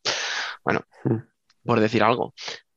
Entonces, creo que a Sota le puede ganar. Y la historia es que yo creo que efectivamente en el Antonio Cava podía pasarlo muy mal, pero es que yo creo que Manzanares va a estar salvado. Yo creo que va a llegar salvado Manzanares a esa penúltima jornada. Y ahí, amigo, si llegan en modo festivo, Manzanares se puede relajar y puede sacarle algo. Es que mirando por calendario, yo creo que es de todos los que vamos a comentar hoy, el que tiene un calendario más liviano, entre comillas. O sea, al final el único partido contra alguien que se va a estar jugando la vida es el del Pozo al final. Y depende de cómo vaya todo lo anterior, Y a lo que ver. mejor tampoco. Claro, es que a lo mejor también llega el pozo clasificado, que no es, o sea, no, no, ni tampoco una locura. Hemos dicho que el pozo se puede quedar fuera, sí, se puede quedar fuera, pero también puede llegar clasificado a la última jornada. Y entonces, Claro, es que. Sí, para mí Industrias- menos, Mm. tiene más oportunidades que el resto. sí, sí, yo, vamos, yo creo, fíjate que estando dos puntos, no, un punto, creo, un punto por debajo de Jaén, yo si fuera Jaén estaría muy, muy preocupado, ¿eh? con, con Santa Coloma. Sí, sí, por eso hem- hemos hablado antes de eso, que, que viendo los calendarios, a mí el del Jaén me parece el, el peor, Sí, sí, sí. porque Yo tiene creo un que, partido menos que el Pozo y, y los, los rivales creo que son de más entidad. Mm, Yo creo que se lo van a jugar ahí entre ellos. Luego también es lo que te digo, o sea, también depende de qué cara de qué tipo de industrias veamos. Si veamos el industrias de los partidos buenos o el que se deja ir a- o se bloquea o tal, porque qué jugadores tiene para estar ahí. O sea, Mm. quiero decir, el Mm. fin de temporada que están haciendo Sepe, Cardona eh, o el propio Uri Santos, joder, a mí es gente que me parece que está acabando muy bien la temporada. Drahovski, Sí, sí. sin embargo, parece- me parece como que se ha, no te voy a decir apagado, pero como que, que ya no es tan, es- tan explosivo como el año, como empezó la temporada. Bueno, Como que lo tiene más estudiado, ¿no? Biel, ¿eh? No, no, no. Biel dice que nunca marca goles decisivos. Yo creo que eso es excesivo. Un tío que ha metido 20, 21 goles, por, por, por pura estadística, algunos han tenido que dar puntos por, por narices. Seguro. Pero no, hombre, de verdad. A ver, yo lo que digo es que es eso, o sea, que a lo mejor Drahovski no llega tan, tan en buena forma. No, al final él también viene de jugar el europeo y todo eso también puede ser que le. Joder, que al final él es un jugador que no está acostumbrado a lo mejor a, tanta exigencia o físicamente bueno, vienes de una liga, ¿no? que no te, no te exige mucho.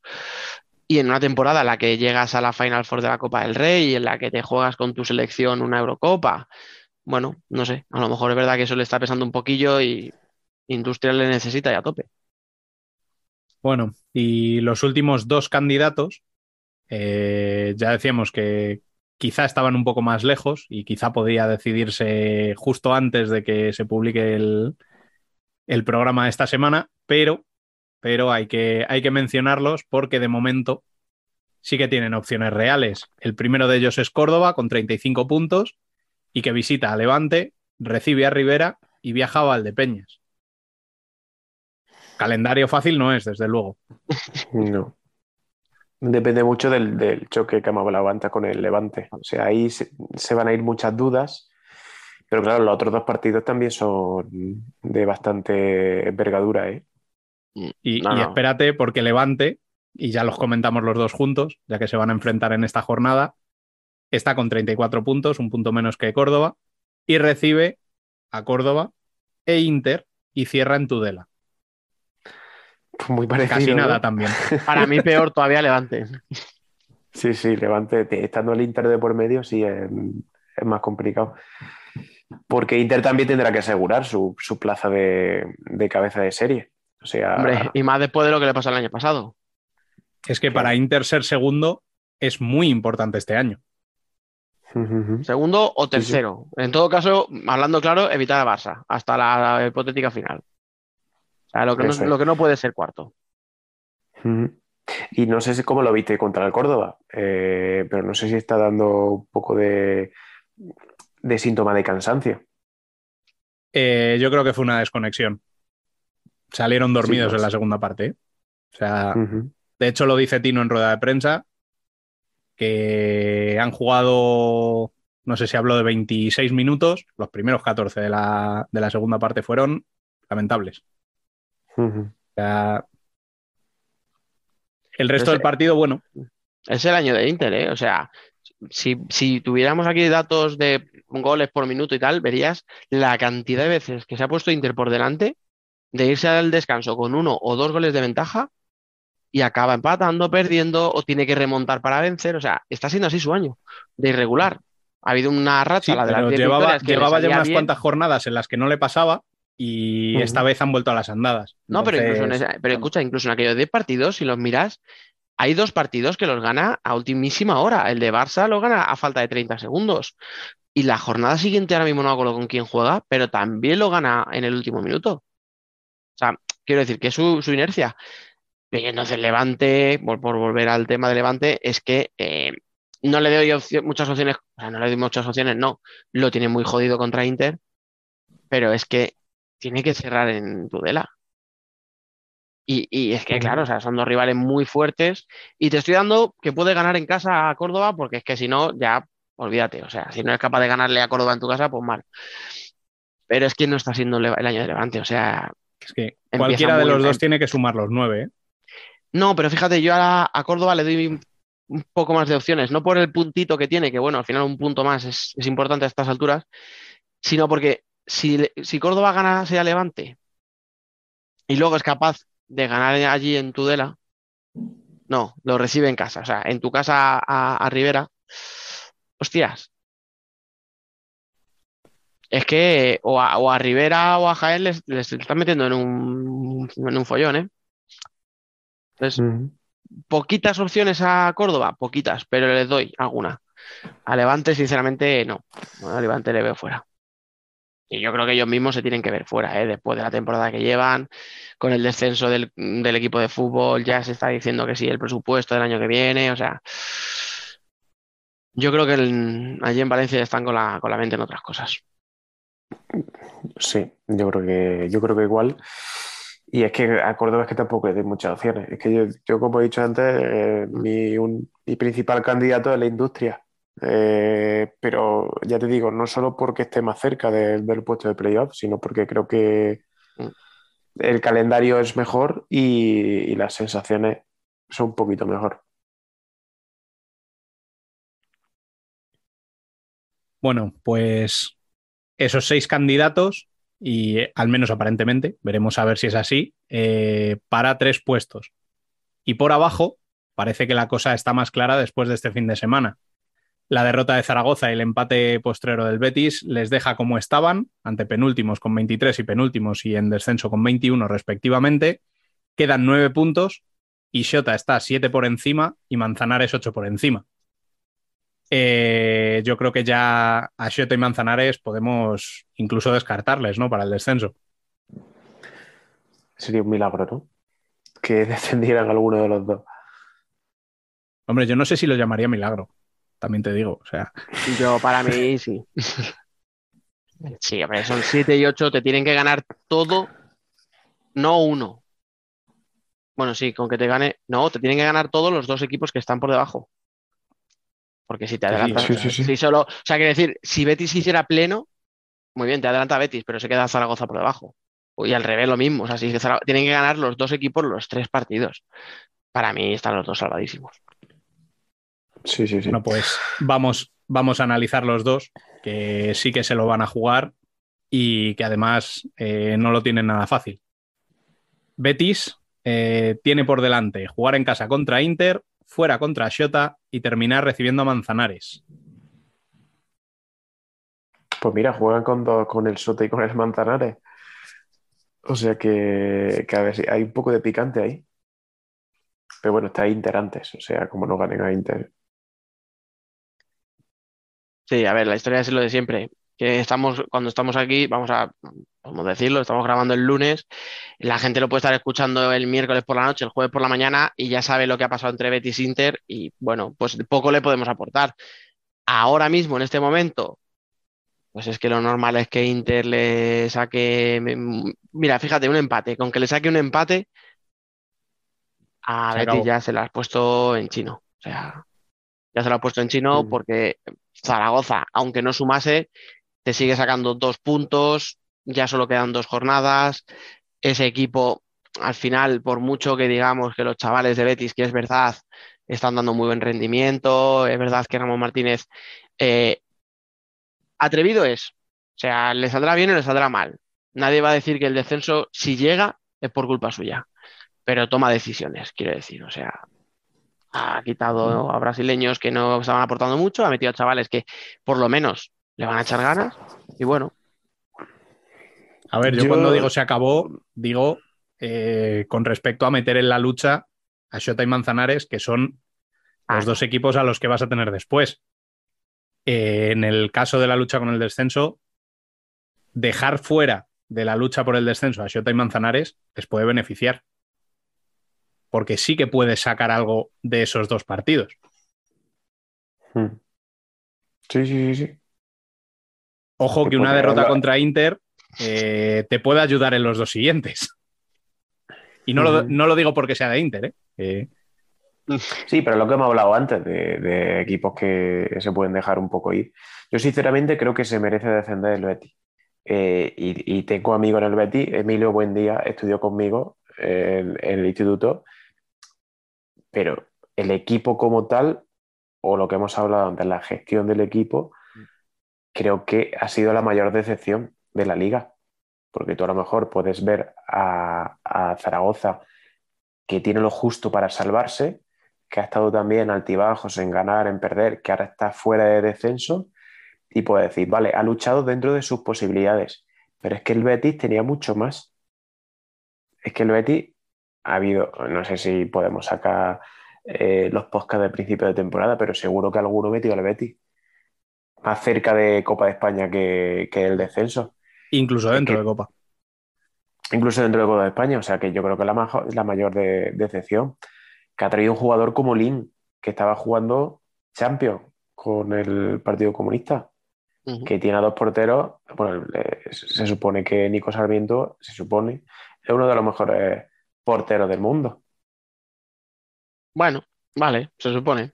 Se supone. es decir. Entonces, eh, y, y tiene bastantes jugadores de, de envergadura para no estar pasándolo tan mal, pero es lo que hemos hablado antes. Llega un momento en el que el aspecto mental, el clic, hace que te metan un gol, te venga abajo, aunque remontes, te venga abajo, y, y al final eso se ve en la clasificación. Sí. Es que además estamos hablando de Burela que ha ganado dos partidos, pero el Betis no ha ganado mucho más partidos. ¿eh? Sí, sí. Vamos, es- vamos, en puntos en segunda vuelta, seguro lo mismo hasta tiene más puntos el Burela que Betis. Joselito, el- el, eh, un jugador como Joselito, o sea, ¿qué pasa? Que quizás la dinámica, la mala dinámica del equipo te hace que cometa un fallo como el que cometió Joselito en Zaragoza, que le hizo perder el gol a verá contra, contra Zaragoza, precisamente. Gol de retamar en los últimos minutos. Entonces, son, son cosas que, dices, pues, no es que sea un equipo malo, pero parece que no merece estar en primera. Y ojo que si desciende el Betis, desciende el Betis B y esto puede provocar. eh, hay equipos pendientes de ello. Es decir, el Mengíbar está pendiente, por ejemplo, que ha descendido segunda vez, está pendiente de que descienda el Betis y que pueda conservar la plaza en el caso de que algún equipo que suba a segunda renuncie. O sea, que, que no es solo. No no es solo descabellado, por que- desgracia. Claro, que no es solo algo que incida únicamente en el Betis, es que hay varios equipos también que están pendientes de, de ello. Imagínate tú el, el filial que se ha salvado deportivamente, el varapalo que es que, que te obliguen a ir para abajo. A ver, yo para mí la única ventaja que le veo al Betis con respecto a Zaragoza es el calendario que tiene Zaragoza por delante. Porque es que Sí, el de Zaragoza tiene que viajar a Valdepeñas. recibir a Cartagena y viajar a Palma. Es Sí, que sí, podemos estar hablando de que no sumen ni un solo punto en estas tres jornadas. Y Mm, eso pero- significa que como eh, Betis gane un partido de los tres que le quedan, está Pero salvado. escucha, el detalle del gol a verás que decía Nino es importantísimo. ¿eh? Imagínate sí, pero da igual, están a dos puntos. Dani. Jo, Eso es. No, no, no, lo ha dicho Nino, un punto. Si sacas un empate con cualquiera de esos tres rivales, Sí, ya sí. estás.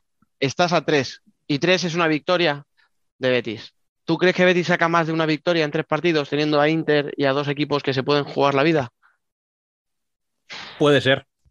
Es que pero no le valdría. no le Depende, precisamente de pinchar en el primero, que es lo, que es lo chungo de esto. Es que no le val- pero es que no le valdría con ganar. O sea, ya te digo, con que Zaragoza saque un empate, ya a Betis no le vale con ganar un solo uno- un partido de los tres. O de No los tiene que ganar uno y empatar otro mínimo. Claro. Sí, sí. Escucha, es que Betis empecé la, eh, que lo, lo he buscado, o sea, Betis empezó la segunda vuelta siete puntos por encima de, de Zaragoza, ¿eh? Sí, sí, la segunda vuelta de Betis es desastrosa. Que empezó Eso siete por no- encima y va dos por abajo. O sea, es que le, le- le ha recuperado Zaragoza. O sea, Zaragoza, un equipo que está en descenso, suma nueve puntos más que tú.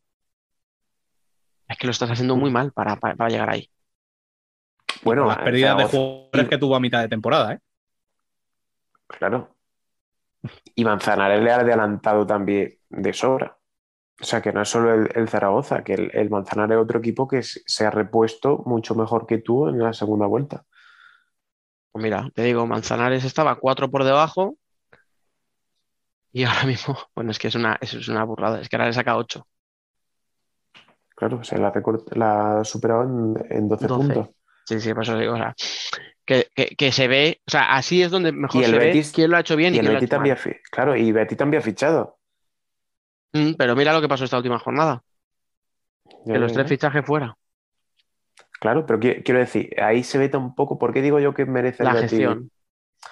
eh, descender? Porque tú vas a Manzanares, sí, has fichado a Raúl Campos por motivos personales, pero te has traído a Fitch, por ejemplo, y has fichado a Antonio Navarro en la portería. Mm. Son tres fichajes que están siendo decisivos, pero sin embargo, en, en el Betis, Allison, que es un pivo eh, genial, dominante. No creo que ha marcado diferencia. Para nada. Y los demás que han llegado tampoco es que hayan, hayan cambiado la cara del equipo. Yo sigo viendo jugar a Lin, eh, a Clara en banda, o a Joselito, o a, o a Bocao eh, de, de cierre. Y ahora los chavales. Que han salvado el equipo en segunda y ahora tienen que hacer lo mismo con el equipo en primera. Es que, escucha, si, si Betis se queda en primera, o sea, a esos chavales, te espero que a Están todos, ante su a- gran oportunidad. o sea, que se les haga ficha para el año que viene y no vuelvan a, a hacer otra de fichar siete tíos de fuera, porque lo que tú dices, ¿eh? O sea, han salvado al filial y podrían salvar al primer equipo. O sea, porque es que ahora mismo el otro día Dani, ten en jugaron cuenta- seis chavales del filial, el otro día. Que aunque, aunque no se les haga ficha, va a haber muchos equipos atentos a esos chavales. Eh, claro. Y toda la zona baja de la liga va a intentar pescar ahí. No, no. O sea, esos chavales ahora mismo están ante su gran oportunidad, ya sea de quedarse en Betis en primera o de encontrar un equipo en primera demostrando que valen. Claro, claro. Yo por eso remarcaba lo de que se queden en el Betis en primera. O sea, no hablo de que Betis les haga ficha para jugar en segunda.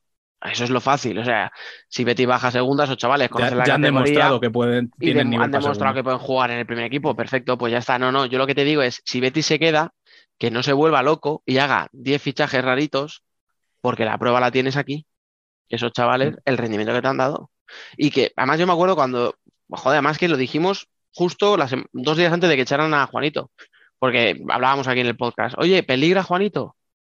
Y yo decía, joder, es que lleva peligrando tantas semanas y no le han echado que no creo que le echen ahora. Además, ¿para qué le van a echar a estas alturas? Bueno, pues dos días después le echaron.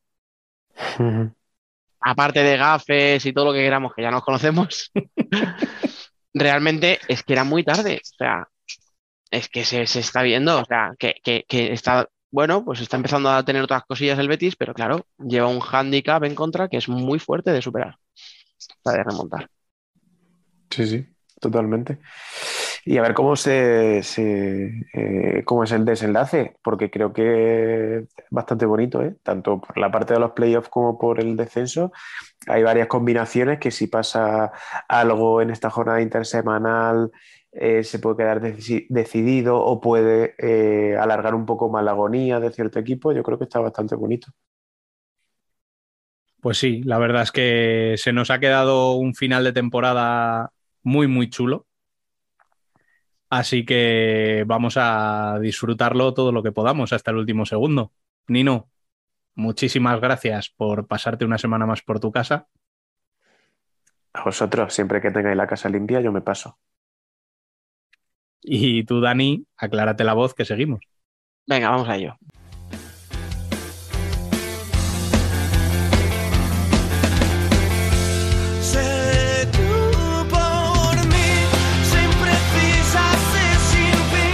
Nosotras también somos futsal.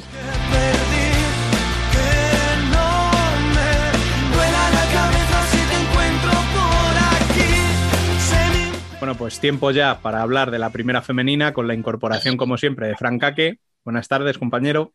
Muy buenas. Y de Alba Herrero, que regresa después de su día de asueto. Muy buenas. Oli. Día, día de asueto. Bueno, Bueno, día de, aseto- de asueto fue. Eh, se ausentó y ya está. No hay Me, más que me explicar. gané, me gané mis vacaciones, ¿vale? No me seáis. Bueno, eh, vamos a hacer un breve repaso a la jornada y cuéntanos, Fran, ¿qué es lo que más te ha gustado y lo que menos de esta jornada? lo que más me ha gustado ha sido el Rayo, Majada Onda, que bueno, yo creo que cogió a un deprimido Orense, pero el Rayo que con su, con su victoria ha conseguido mantenerse. Me gustó también lo de Roldán, la victoria ante Burela, yo me la esperaba. O sea, viendo cómo está Burela. Ah, listito, ya está. Ahora, listito. toro pasado, Eh, se la esperan Vamos a ver.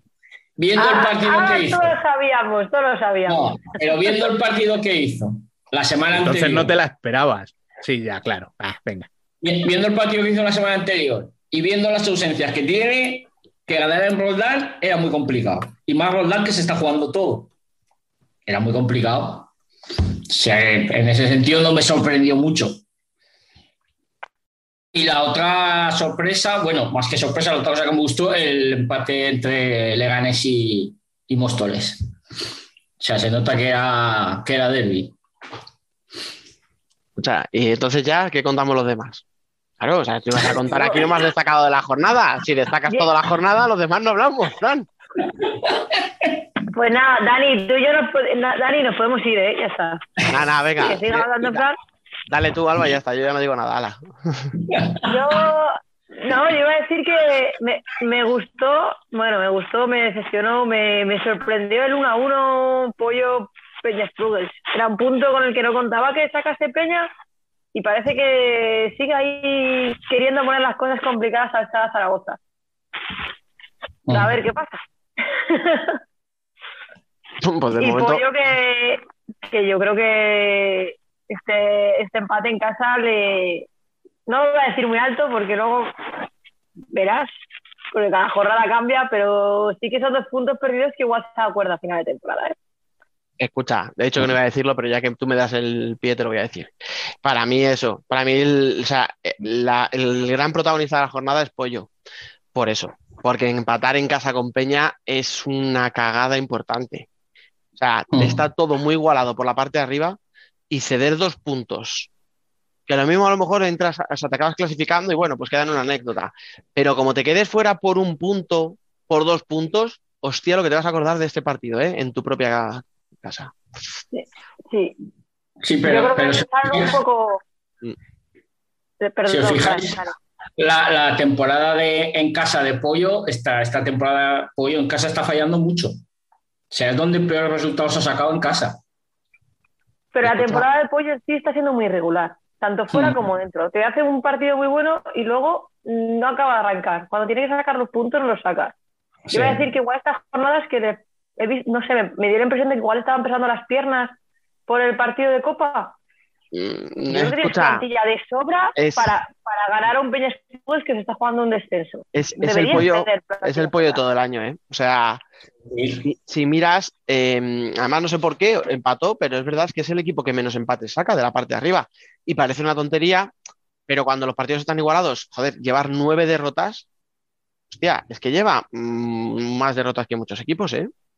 Mm. Sí, sí. Claro, son ese, ese puntito que en la jornada 3 dices, "Bah, un empate en la jornada 3 no sirve de nada. Ahora cuando llegas y ves, pues eso, que de la tercera clasificada, bueno, a lo mejor Roldán yo ya no sé casi si darla por clasificado o no, porque tiene ventaja, tiene un partido menos, está muy fuerte, ya lo estamos viendo.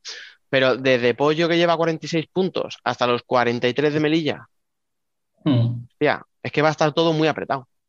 Sí. Pues es el que más derrotas lleva. Mm, Por eso, por eso digo.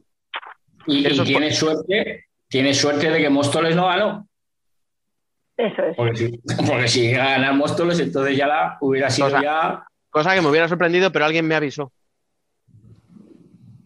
No vamos a decir el pecado, o sea, el pecador, pero alguien me dijo, estáis muy confiados con que Móstoles gana a Leganés. Y yo no estaría tan seguro. No, a ver, Móstoles, Móstoles lleva una rachita que, que, eh, yo, yo lo dije hace ya dos o tres semanas, que está animando a, a- a los que van detrás. De hecho, ya lo han pasado dos. está, está animando el cotarro. Hasta el Colcón, que La- la semana pasada parecía que se había caído después de perder. Ahí está. La culpa fue nuestra. Y ya está, chicos. Admitirlo. Admitirlo, Sí. yo lo admito. La culpa fue nuestra. Dijimos que Móstoles está haciendo muy buena temporada, que habíamos Móstoles, claro, eh, equipo de playoff. Y de momento adiós. está fuera. Y hemos acabado con ellos. Les hemos hundido Sí. la carrera. Bueno, y si hemos hecho el repaso tan rápido a la jornada es porque tenemos ya aquí a nuestra invitada. Ella es Andrea Feijó, jugadora de Rayo Majadahonda. Muy buenas y bienvenida. Muchas gracias, buenas tardes. Gracias por la invitación. Bueno, lo primero, por supuesto, es darte la enhorabuena por conseguir la permanencia y con algo de margen, que siempre es de agradecer, supongo. Hombre, pues muchas gracias. La verdad que pues te quitas un peso de encima, ¿no? Porque al final eh, jugar con, con la presión de tener que ganar a jugar ya con los, con, con los deberes hechos, pues, pues es muy diferente. Así que muy contentas, muy contentas por haber cumplido el objetivo. A nivel de salud también quieras que no, ¿no? El no tener que estar jugándotelo, pues tampoco está mal. No, no, la verdad que, la verdad que no, eh, ni mucho menos. Eh, nos hemos ganado, hemos ganado años de vida.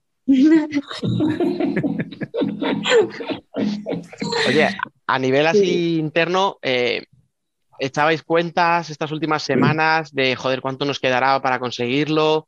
¿Estabais preocupadas? Eh, ¿Estabais un poco más confiadas viendo que las, las- las de abajo tampoco terminaban ninguna, ¿no? Parecía, porque bueno, vi- tuvimos un par de jornadas que Torcal parecía que arrancaba, pero luego se ha quedado, que la Peña sacaba algún puntito, pero tampoco. No sé, ¿echaban muchas cuentas? ¿Estabais ahí en el vestuario cuentas o no?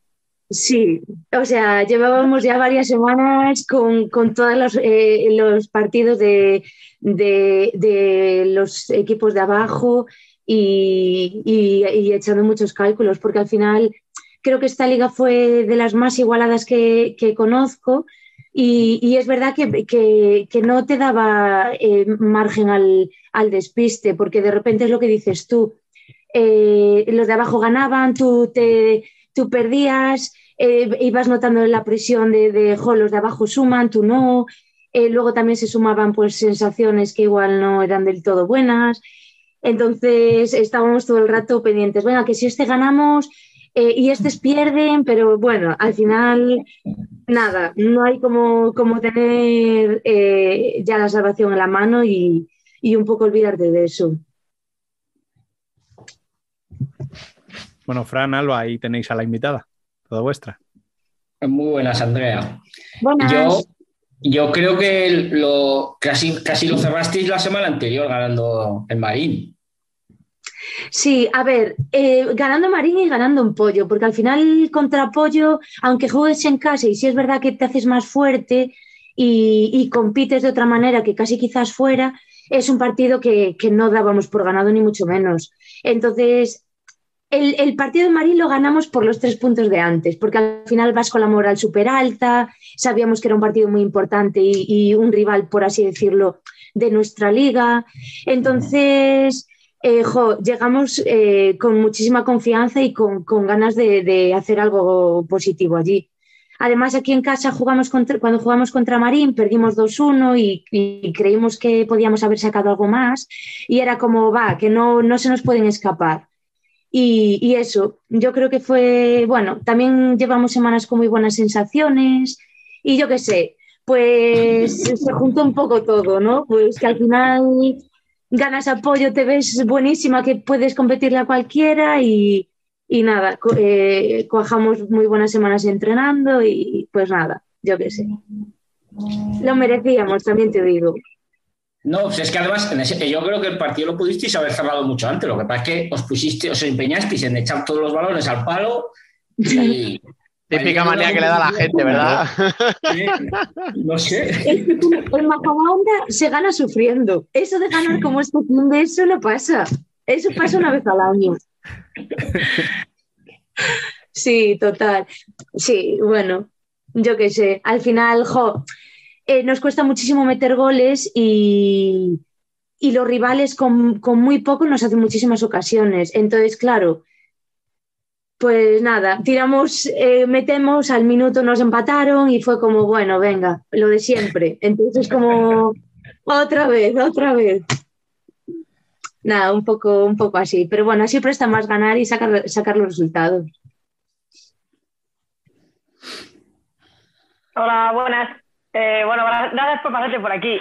Hola. Que, que así molaba más ganar. No sé si a- al entrenador le molaba mucho así ganar. O sea, porque igual están dando tres infartos en la banda.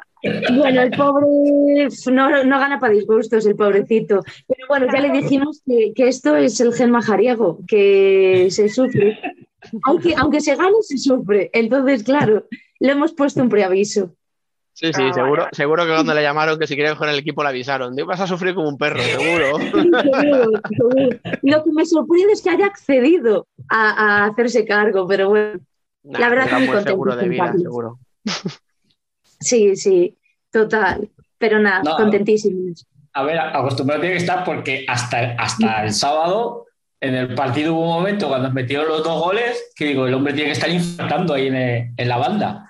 Si es, si, es, si es que es lo que te digo, que al final, con un resultado muy abultado, bueno, es que nos, se pusieron 5-2, 5-3 y ya dijimos, madre mía, verás. Otra vez que nos remontan, otra vez a pelearnos ahí, pero bueno, sí, nada. Al final salió todo bien y, y, bueno, muy contentos, la verdad. Bueno, y hablando un poquito de la temporada, ya con el objetivo cumplido, eh, ¿cómo se afronta eh, desde la plantilla un cambio de entrenador como el que habéis tenido a mitad de temporada? Bueno, eh, la verdad que fue una temporada dura. Fue una temporada dura porque aunque en las primeras jornadas sacamos resultados muy positivos, eh, notábamos que no, que no estaba siendo justo, por así decirlo, los resultados, porque no, no había demasiado trabajo detrás, es verdad. Entonces las sensaciones eran como raras. Y, después es verdad que, bueno, cambiamos de entrenador y, y bueno, pues te tienes que amoldar a, otro, a otro entrenador, a otra manera de, de, hacer las cosas. No veníamos en muy buena dinámica, entonces pues la mente trabaja mucho y a veces si las cosas salen mal no trabaja bien, entonces no sé, fue muy complicado met meterse ahí y conectarse otra vez en la liga, la verdad. Pero bueno, es verdad que Carlos Jo, mm, creo que ha tenido muchísimo mérito haber, haber- habernos conectado a todas desde, desde que llegó y, y haber sacado tan buenos resultados desde, desde, desde que está él. Al final hemos competido muchos partidos, aunque es verdad que no que muchos resultados no, no han sido buenos, pero las sensaciones no eran malas. Entonces, eso no, no era fácil, porque la verdad que la temporada mejorable, mejorable, de alguna manera. Sí. Sí. Yo, yo te iba a preguntar, porque eh, las primeras jornadas sacasteis, si no me equivoco, sacasteis 10 puntos en las primeras 5 jornadas. O sea, no, no, no estaba nada mal. O sea, No, a principio, a principio de temporada, eh, ¿teníais esa sensación de que ibais a, a sufrir hasta final de temporada para, para la salvación? ¿O igual pensabais de, bueno, igual esta liga un poco más tranquilita, no la vamos a tomar? A ver, eh, nosotros en la jornada 4 ya queríamos que acabara la liga, porque es que estábamos de cuartas o de terceras. Preguntando al estábamos árbitro en la peor. hora. Claro. ¿Pero cuánto queda? Como- Como venga otra pandemia, estamos en el playoff. Sí, sí, ¿Dónde, dónde están los virus no. cuando se necesitan? Joder. Pero bueno, al final éramos muy conscientes de que la liga era muy, muy larga y que, y que bueno, que había que currar muchísimo. Eh, ganamos partidos que, que igual a priori no contábamos con ellos porque, bueno, entrenador nuevo y yo todavía no participaba, entonces tampoco podía apoyar mucho al equipo. Y bueno, pero la verdad que muy contentos, muy contentos porque los primeros cuatro partidos fueron cuatro victorias. También decíamos, madre mía, es que ganamos tres partidos más y casi casi estamos salvados. Mira luego. Sí, No, sí, no, y eso era verdad. Sí, sí. Hay que siempre pensar en positivo. A ver, yo, yo creo que esos partidos que ganasteis al principio os ha permitido dar un poquito de colchón y no veos ahí abajo. Sí, sí. Sí, sí, sí, totalmente. Es que luego jo, nos pasamos muchísimas jornadas sin puntuar. Entonces, sí, o sea, fue, eran 12 puntos que al final los de abajo no habían todavía sumado. Entonces, claro, nos dio un poco, un poco de oxígeno. Si no, pues mira, yo creo, si no llega a ser también por esas cuatro jornadas, pues hasta final de temporada estaríamos todavía haciendo números. Sí, sí, no, no, a ver. Hemos hecho la broma, pero sí, sí, o sea, al final eh, lo estábamos justo hablando ahora, que al final cualquier punto que saques es, es importantísimo. Y esto que Sí. parece que septiembre queda lejanísimos y tal, pues si no hubieran sumado ahí, ¿no? Hubierais sumado, hubiera sido muy, Sí, muy sí. complicado. Sí, sí, sí, está claro que lo hubiéramos pasado mal. Tuvimos suerte que, bueno, que nos acompañaron resultados, igual de la misma manera que otras jornadas si hubiéramos merecido ganar o, o el típico gol que casi de rebote en el último segundo, ¿sabes? Y, nos penalizó, pues, pues, pues eso, pues esos cuatro partidos tuvimos la suerte un poco de cara también. Oye, has dicho que te costó también arrancar un poco, verdad que venías de un año en Orense complicadillo. ¿Cómo te, cómo te has encontrado esta temporada? Entiendo que de menos a más, ¿no? Pero, pero ¿qué sensaciones tienes? Bueno, me alegro que me preguntes ahora, porque si me llegas a preguntar hace dos o tres semanas, te diría que, madre mía, que me quiero retirar ya. Ahora me pides un Bueno, momento. bueno, pues menos mal que te lo pregunto ahora. La verdad que sí. No, a ver, fue una mm, temporada difícil. Temporada difícil porque es una lesi- lesión muy, muy dura, muy exigente físicamente, mentalmente y, hijo, y requiere de mucho trabajo.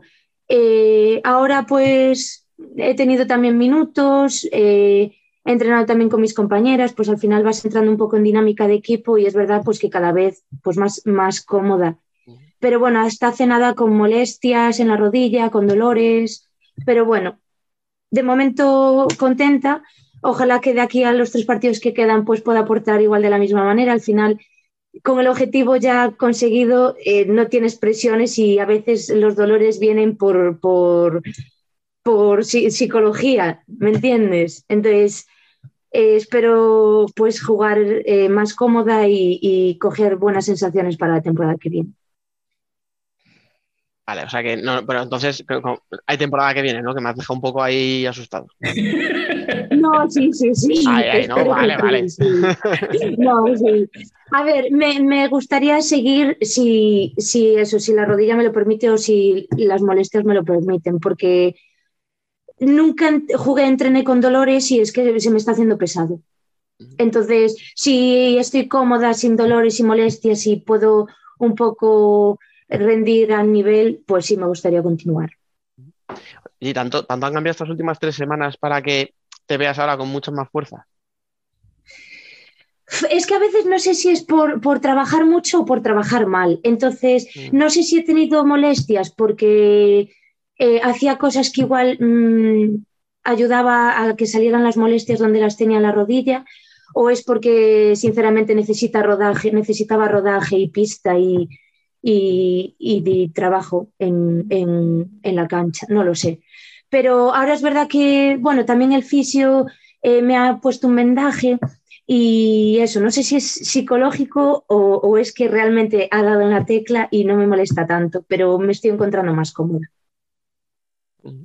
No, a ver, más, más yo te veo mucho más cómoda, porque de hecho no, no se nota tanto. Para mí, eh, tu conclusión de estos partidos ha sido, ha sido clave. Bueno, eh, claro, no sé, eh, es verdad que, claro, si lo comparamos con hace pues tres, cuatro jornadas, jo, al final la idea es irme encontrando, ir aportando un poco más, ¿no? Al final, jo, la idea también era esa, mm, llegar y poder sumar y sumar al equipo y, y aportar, aportar cosas.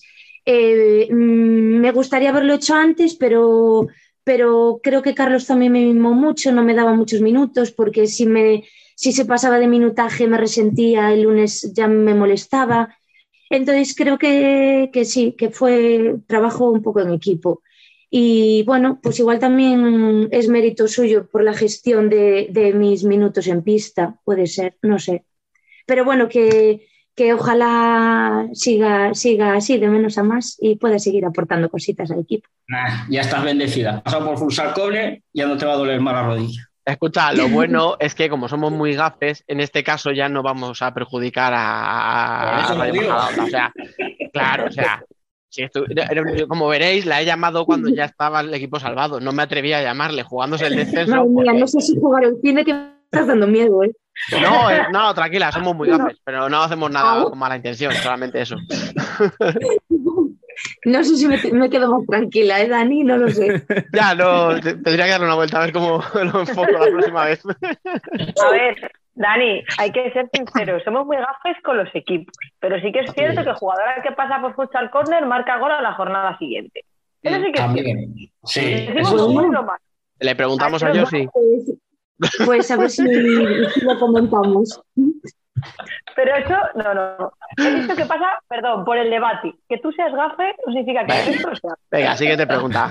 Me estáis enfadando. Venga, va, te voy a, te voy a preguntarte que eh, has pasado por, si no me equivoco, dos equipos gallegos, Ourense y Pollo. ¿Cómo ha sido la experiencia en contraste igual con Rayo Majadahonda? Porque ahora, por ejemplo, bueno, a la jornada anterior, Ourense estaba luchando por el playoff, se ha un poquito, Pollo sigue ahí, y sin embargo con Rayo estás luchando por el descenso. Eh, ¿Cómo se ve esa diferencia? ¿Cómo se vive? Bueno, los objetivos eh, totalmente diferentes, totalmente diferentes, pero eh, bueno, en Pollo y en Orense vi otra manera de vivir el fútbol. Al final son equipos que casi, casi tratan a las jugadoras como profesionales y se dedican un poco a ello. Y Majadahonda es, eh, es casa. Es un equipo muy humilde, es un equipo eh, en el que cuidan a la persona casi más que a la jugadora. Eh, no se puede comparar. Yo ya había estado en Majadahonda y, y había estado muy a gusto. Quería probar en otros equipos para sentir lo que es, ser jugadora profesional. Y, bueno, creo que al final he vuelto aquí porque, porque me sentía muy cómoda, porque el grupo es muy, muy, muy cercano y, y, y bueno, sabía que el objetivo era pelear por la permanencia, pero también me, me apetecía el reto jugarlo con, con gente conocida que, que les cuesta mucho trabajo mantener el equipo y, y, bueno, con, con amigas. Entonces, pues por eso estoy igual tan contenta, porque hemos sufrido todas juntas y hemos conseguido el objetivo, pues, pues, pues siendo una, una super piña. Yo, yo, yo creo que lo que, no, lo que no te ha preguntado Alba, pero quería preguntarte es, oye, que siendo gallega llevas tres semanas ganándole apoyo a Marín y a Orense. Digo, o sea, joder, macho, Mira, vale. Las, las, las, las compañ- mis compañeras de equipo me dicen que solo me fichaban para estos tres partidos. ¿Tú te puedes creer? Sí, no hay peor cuña, ¿eh? Que la de tu propia madera, dicen. Eso me dicen mis propias compañeras. Así que no sé si, si tomármelo a risa o tomármelo en serio y preocuparme. Pues mira, escucha, teniendo en cuenta la cantidad de equipos gallegos que hay en primera, oye, ya, ya firmaría el equipo, ¿eh? Ganar. Media temporada, son ocho partidos. Ocho partidos, 24 puntos, ya tenemos la salvación casi hecha. Sí, Mira. total. Voy a casa a robar, me van a matar. Oye, No, ahora, no te ahora- entrar. No te dejan entrar. ahora que has dicho eso, que siempre hablan de, ¿no? de que los gallegos, las gallegas tenéis como mucha morriña de la tierra, eh, ¿tú eres así también? ¿Lo echas de menos o, o ya estás más hecha a Madrid? No, a ver, sí echo de menos y, y- y me, me apetece mucho ir a casa y cada vez cuando paso tiempo sin, sin ir, sí me tengo morriña. Pero bueno, me hice a Madrid, me gusta Madrid eh, y, y me hice un hueco aquí. Entonces, pues al final es más, más llevadero, menos difícil. Pero en cuanto puedo me escapo, te mentiría si te digo que no. Es lógico, ¿eh? O sea, Sí, sí, casa No, tira, casa tira. Es de emociones fuertes. A ver, ha, ha cambiado Orense y Pollo por Majadahonda para vivir emociones cardíacas. Sí, sí, total. Si es que por eso que si, si duro dos años más jugando, pues es bastante meritorio, ¿eh? No apto para cardíacos jugar en el Maja. Es cardíaco hasta para los que lo vemos. Madre mía. Sí, sí, pero bueno, ya sabemos que, que es así. Ya estamos hechas a, a la idea. Dale, si no, pero yo sigo preguntando, ¿eh? Si no tenéis nada que decir. dale, dale. Dale, dale. Dale, dale. No, a ver, eh, hemos hablado, ¿no? Que vuestra, tem- mo- o sea, vuestra temporada ha sido como un poco montaña rusa, ¿no? Empezáis muy bien, muy bien, muy bien, luego hay un bajón, el equipo intenta recuperarse poco a poco, ahora estáis otra vez, ¿no? Como en la cresta de la ola. Eh, Mm. Ha sido muy, muy difícil ese momento de bajón. Había, había pensamientos de decir, joder, bueno, si lo hemos hecho, ¿no? Hemos podido ganar cuatro partidos seguidos, vamos a ser capaces de hacerlo, como al final lo habéis hecho, o, podía un poquito el pesimismo de decir, joder, es que no salimos de ahí abajo y uf, la cosa se complica. A ver, ¿sabes qué pasa? Que cuando te metes en una dinámica negativa, sientes que te gana cualquiera. Sientes que, que viene, que viene un, un- regional y te gana. Entonces, eso es lo, eso es lo difícil, ¿sabes? El, el saber sobreponerte. A veces es verdad que, que ya eh, los primeros minutos de los partidos ya decíamos, nos meten ocho. Nos meten ocho. Es verdad. Y luego, eh, por ejemplo, en Alcorcón, es que en el primer minuto llevábamos 3-0. Sí. Entonces decíamos, madre mía, es que no, no, hay por dónde, no hay por dónde pillarnos. Pero bueno, al final, después recuerdo un partido eh, contra la madrileña que estábamos justo en esa dinámica mala, mala, mala de decir, jo, van a venir las niñas hipermotivadas porque tienen un campeonato de España que quieren ganar y es que nos van a pintar la cara y a ver cómo nos levantamos de esta. Bueno, al final, pues eh, nos salió muy buen partido. A ver, que no dejaba de ser un entrenamiento, ¿no? Pero bueno, que cuando estás en, en dinámica negativa te, te da miedo todo. Y a partir de ese partido, como que compitiendo nos encontrábamos más cómodas, eh, íbamos, le, le competimos al futsi, 3-2 y casi le ganamos. Entonces, bueno, es un poco, va, va un poco por rachas. De, de repente estás genial y un partido que tienes ya mala sensación de equipo y, y te vuelves a hundir, te vuelves a hundir. Momento complicado, Eh, ¿no? Pero bueno, es verdad que tuvimos suerte que, que nos acabamos reponiendo eh, en el mejor momento, que era cuando pues teníamos que ganar a Marín, en Pollo pues al final puntuamos y ya te da un plus de motivación y de confianza. Entonces, bueno, eh, elegimos buen momento para reponernos y para venirnos arriba. Ya te No, digo. A Y tiempo con- menos. Escucha, y con tres jornadas de antelación, ¿eh? O sea, que al Sí, final, quiero sí, decir, o sea, sí. que ya, más allá de bromas que hayamos hecho y tal, eh, para mí la temporada del Rayo es muy buena por eso.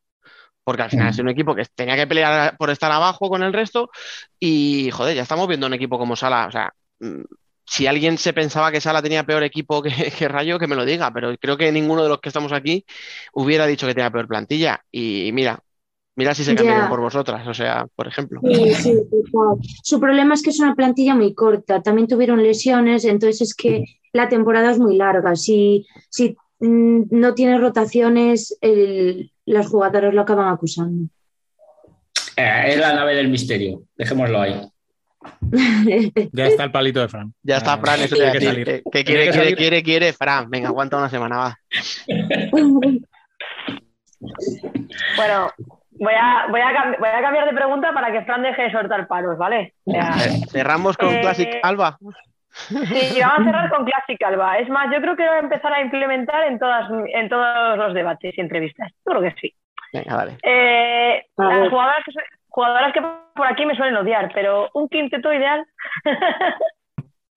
Quinteto ideal eh, de la liga. De la liga, de la temporada, sí, sí, sí. De la liga. Sí. Eh, vale. eh, Pues mira, te diría, yo voy a barrer para casa y creo que, que hay una compañera del, del Majadonda que está haciendo una temporada increíble y, y creo que la voy a nombrar, que es Celia, es Cels, eh, y la pondría de cierre. Después en las alas eh, pondría a Ángela, que creo que también está haciendo bastante buena temporada, eh, a una de las gemelas del Futsi, que creo que es Laura Córdoba. Voy a ¿Veis poner cómo no un- soy el único que se quinteto lía? joven. Voy a poner un quinteto joven. Y después de pivot eh, pondría a Vanessa Sotelo, aunque esté lesionada. Y, de- y en portería, Ah, vale, iba a decir, voy a ser muy hater, pero te falta una posición. Claro, escucha, es que, es que Alba es portera portera. y no le toques la portera, ¿eh? Que, que la no, la portería eh, diría Silvia Guete. Ahí para contrastar un poco, ¿no? Veteranía. Sí. Sí. Ese Bueno, sería mi pues- quinteto. Pues no queda, no queda mal quinteto, ni mucho No. menos. Joven goleador y, y muy trabajador, creo. Mm. Bueno, pues eh, no queremos ser descorteses, pero se nos acaba el tiempo de charla. Así que solo me queda agradecerte que te hayas pasado este ratito con nosotros. Y no sé si desearte buena suerte de aquí al final de temporada, ahora que el objetivo está cumplido, simplemente desearte un feliz verano y que descanses cuando lleguen las vacaciones. A ver, después de lo que dijisteis, que gafáis a los jugadores que pasan, para, que pasan por aquí, casi definición. Nos estamos ganando enemigos nosotros solos. No va a querer venir nadie. No va a querer venir nadie. Cuando, cuando me digan que, que- que queréis contactar conmigo, me lo voy a pensar dos veces. Digo, "Uy, es, que, es que me pilla mal ese día, pero si no te hemos dicho cuándo, no, no. que- No, que va, de verdad. Eh, gracias a vosotros. eh, fue un ratito muy ameno y encantada de, de compartirlo con vosotros. Y bueno, Fran, Alba, gracias por pasaros esta semana también. Un A placer. vosotros por invitarnos. Eso es. Y, y tú, Dani, vete un ratito ya por ahí, anda. Sí, yo ya después de hora y media o dos horas, ya no sé cuántas llevo aquí, yo creo que va siendo hora. Terminamos este 32 de la tercera temporada dándoos como siempre las gracias por estar una semana más ahí.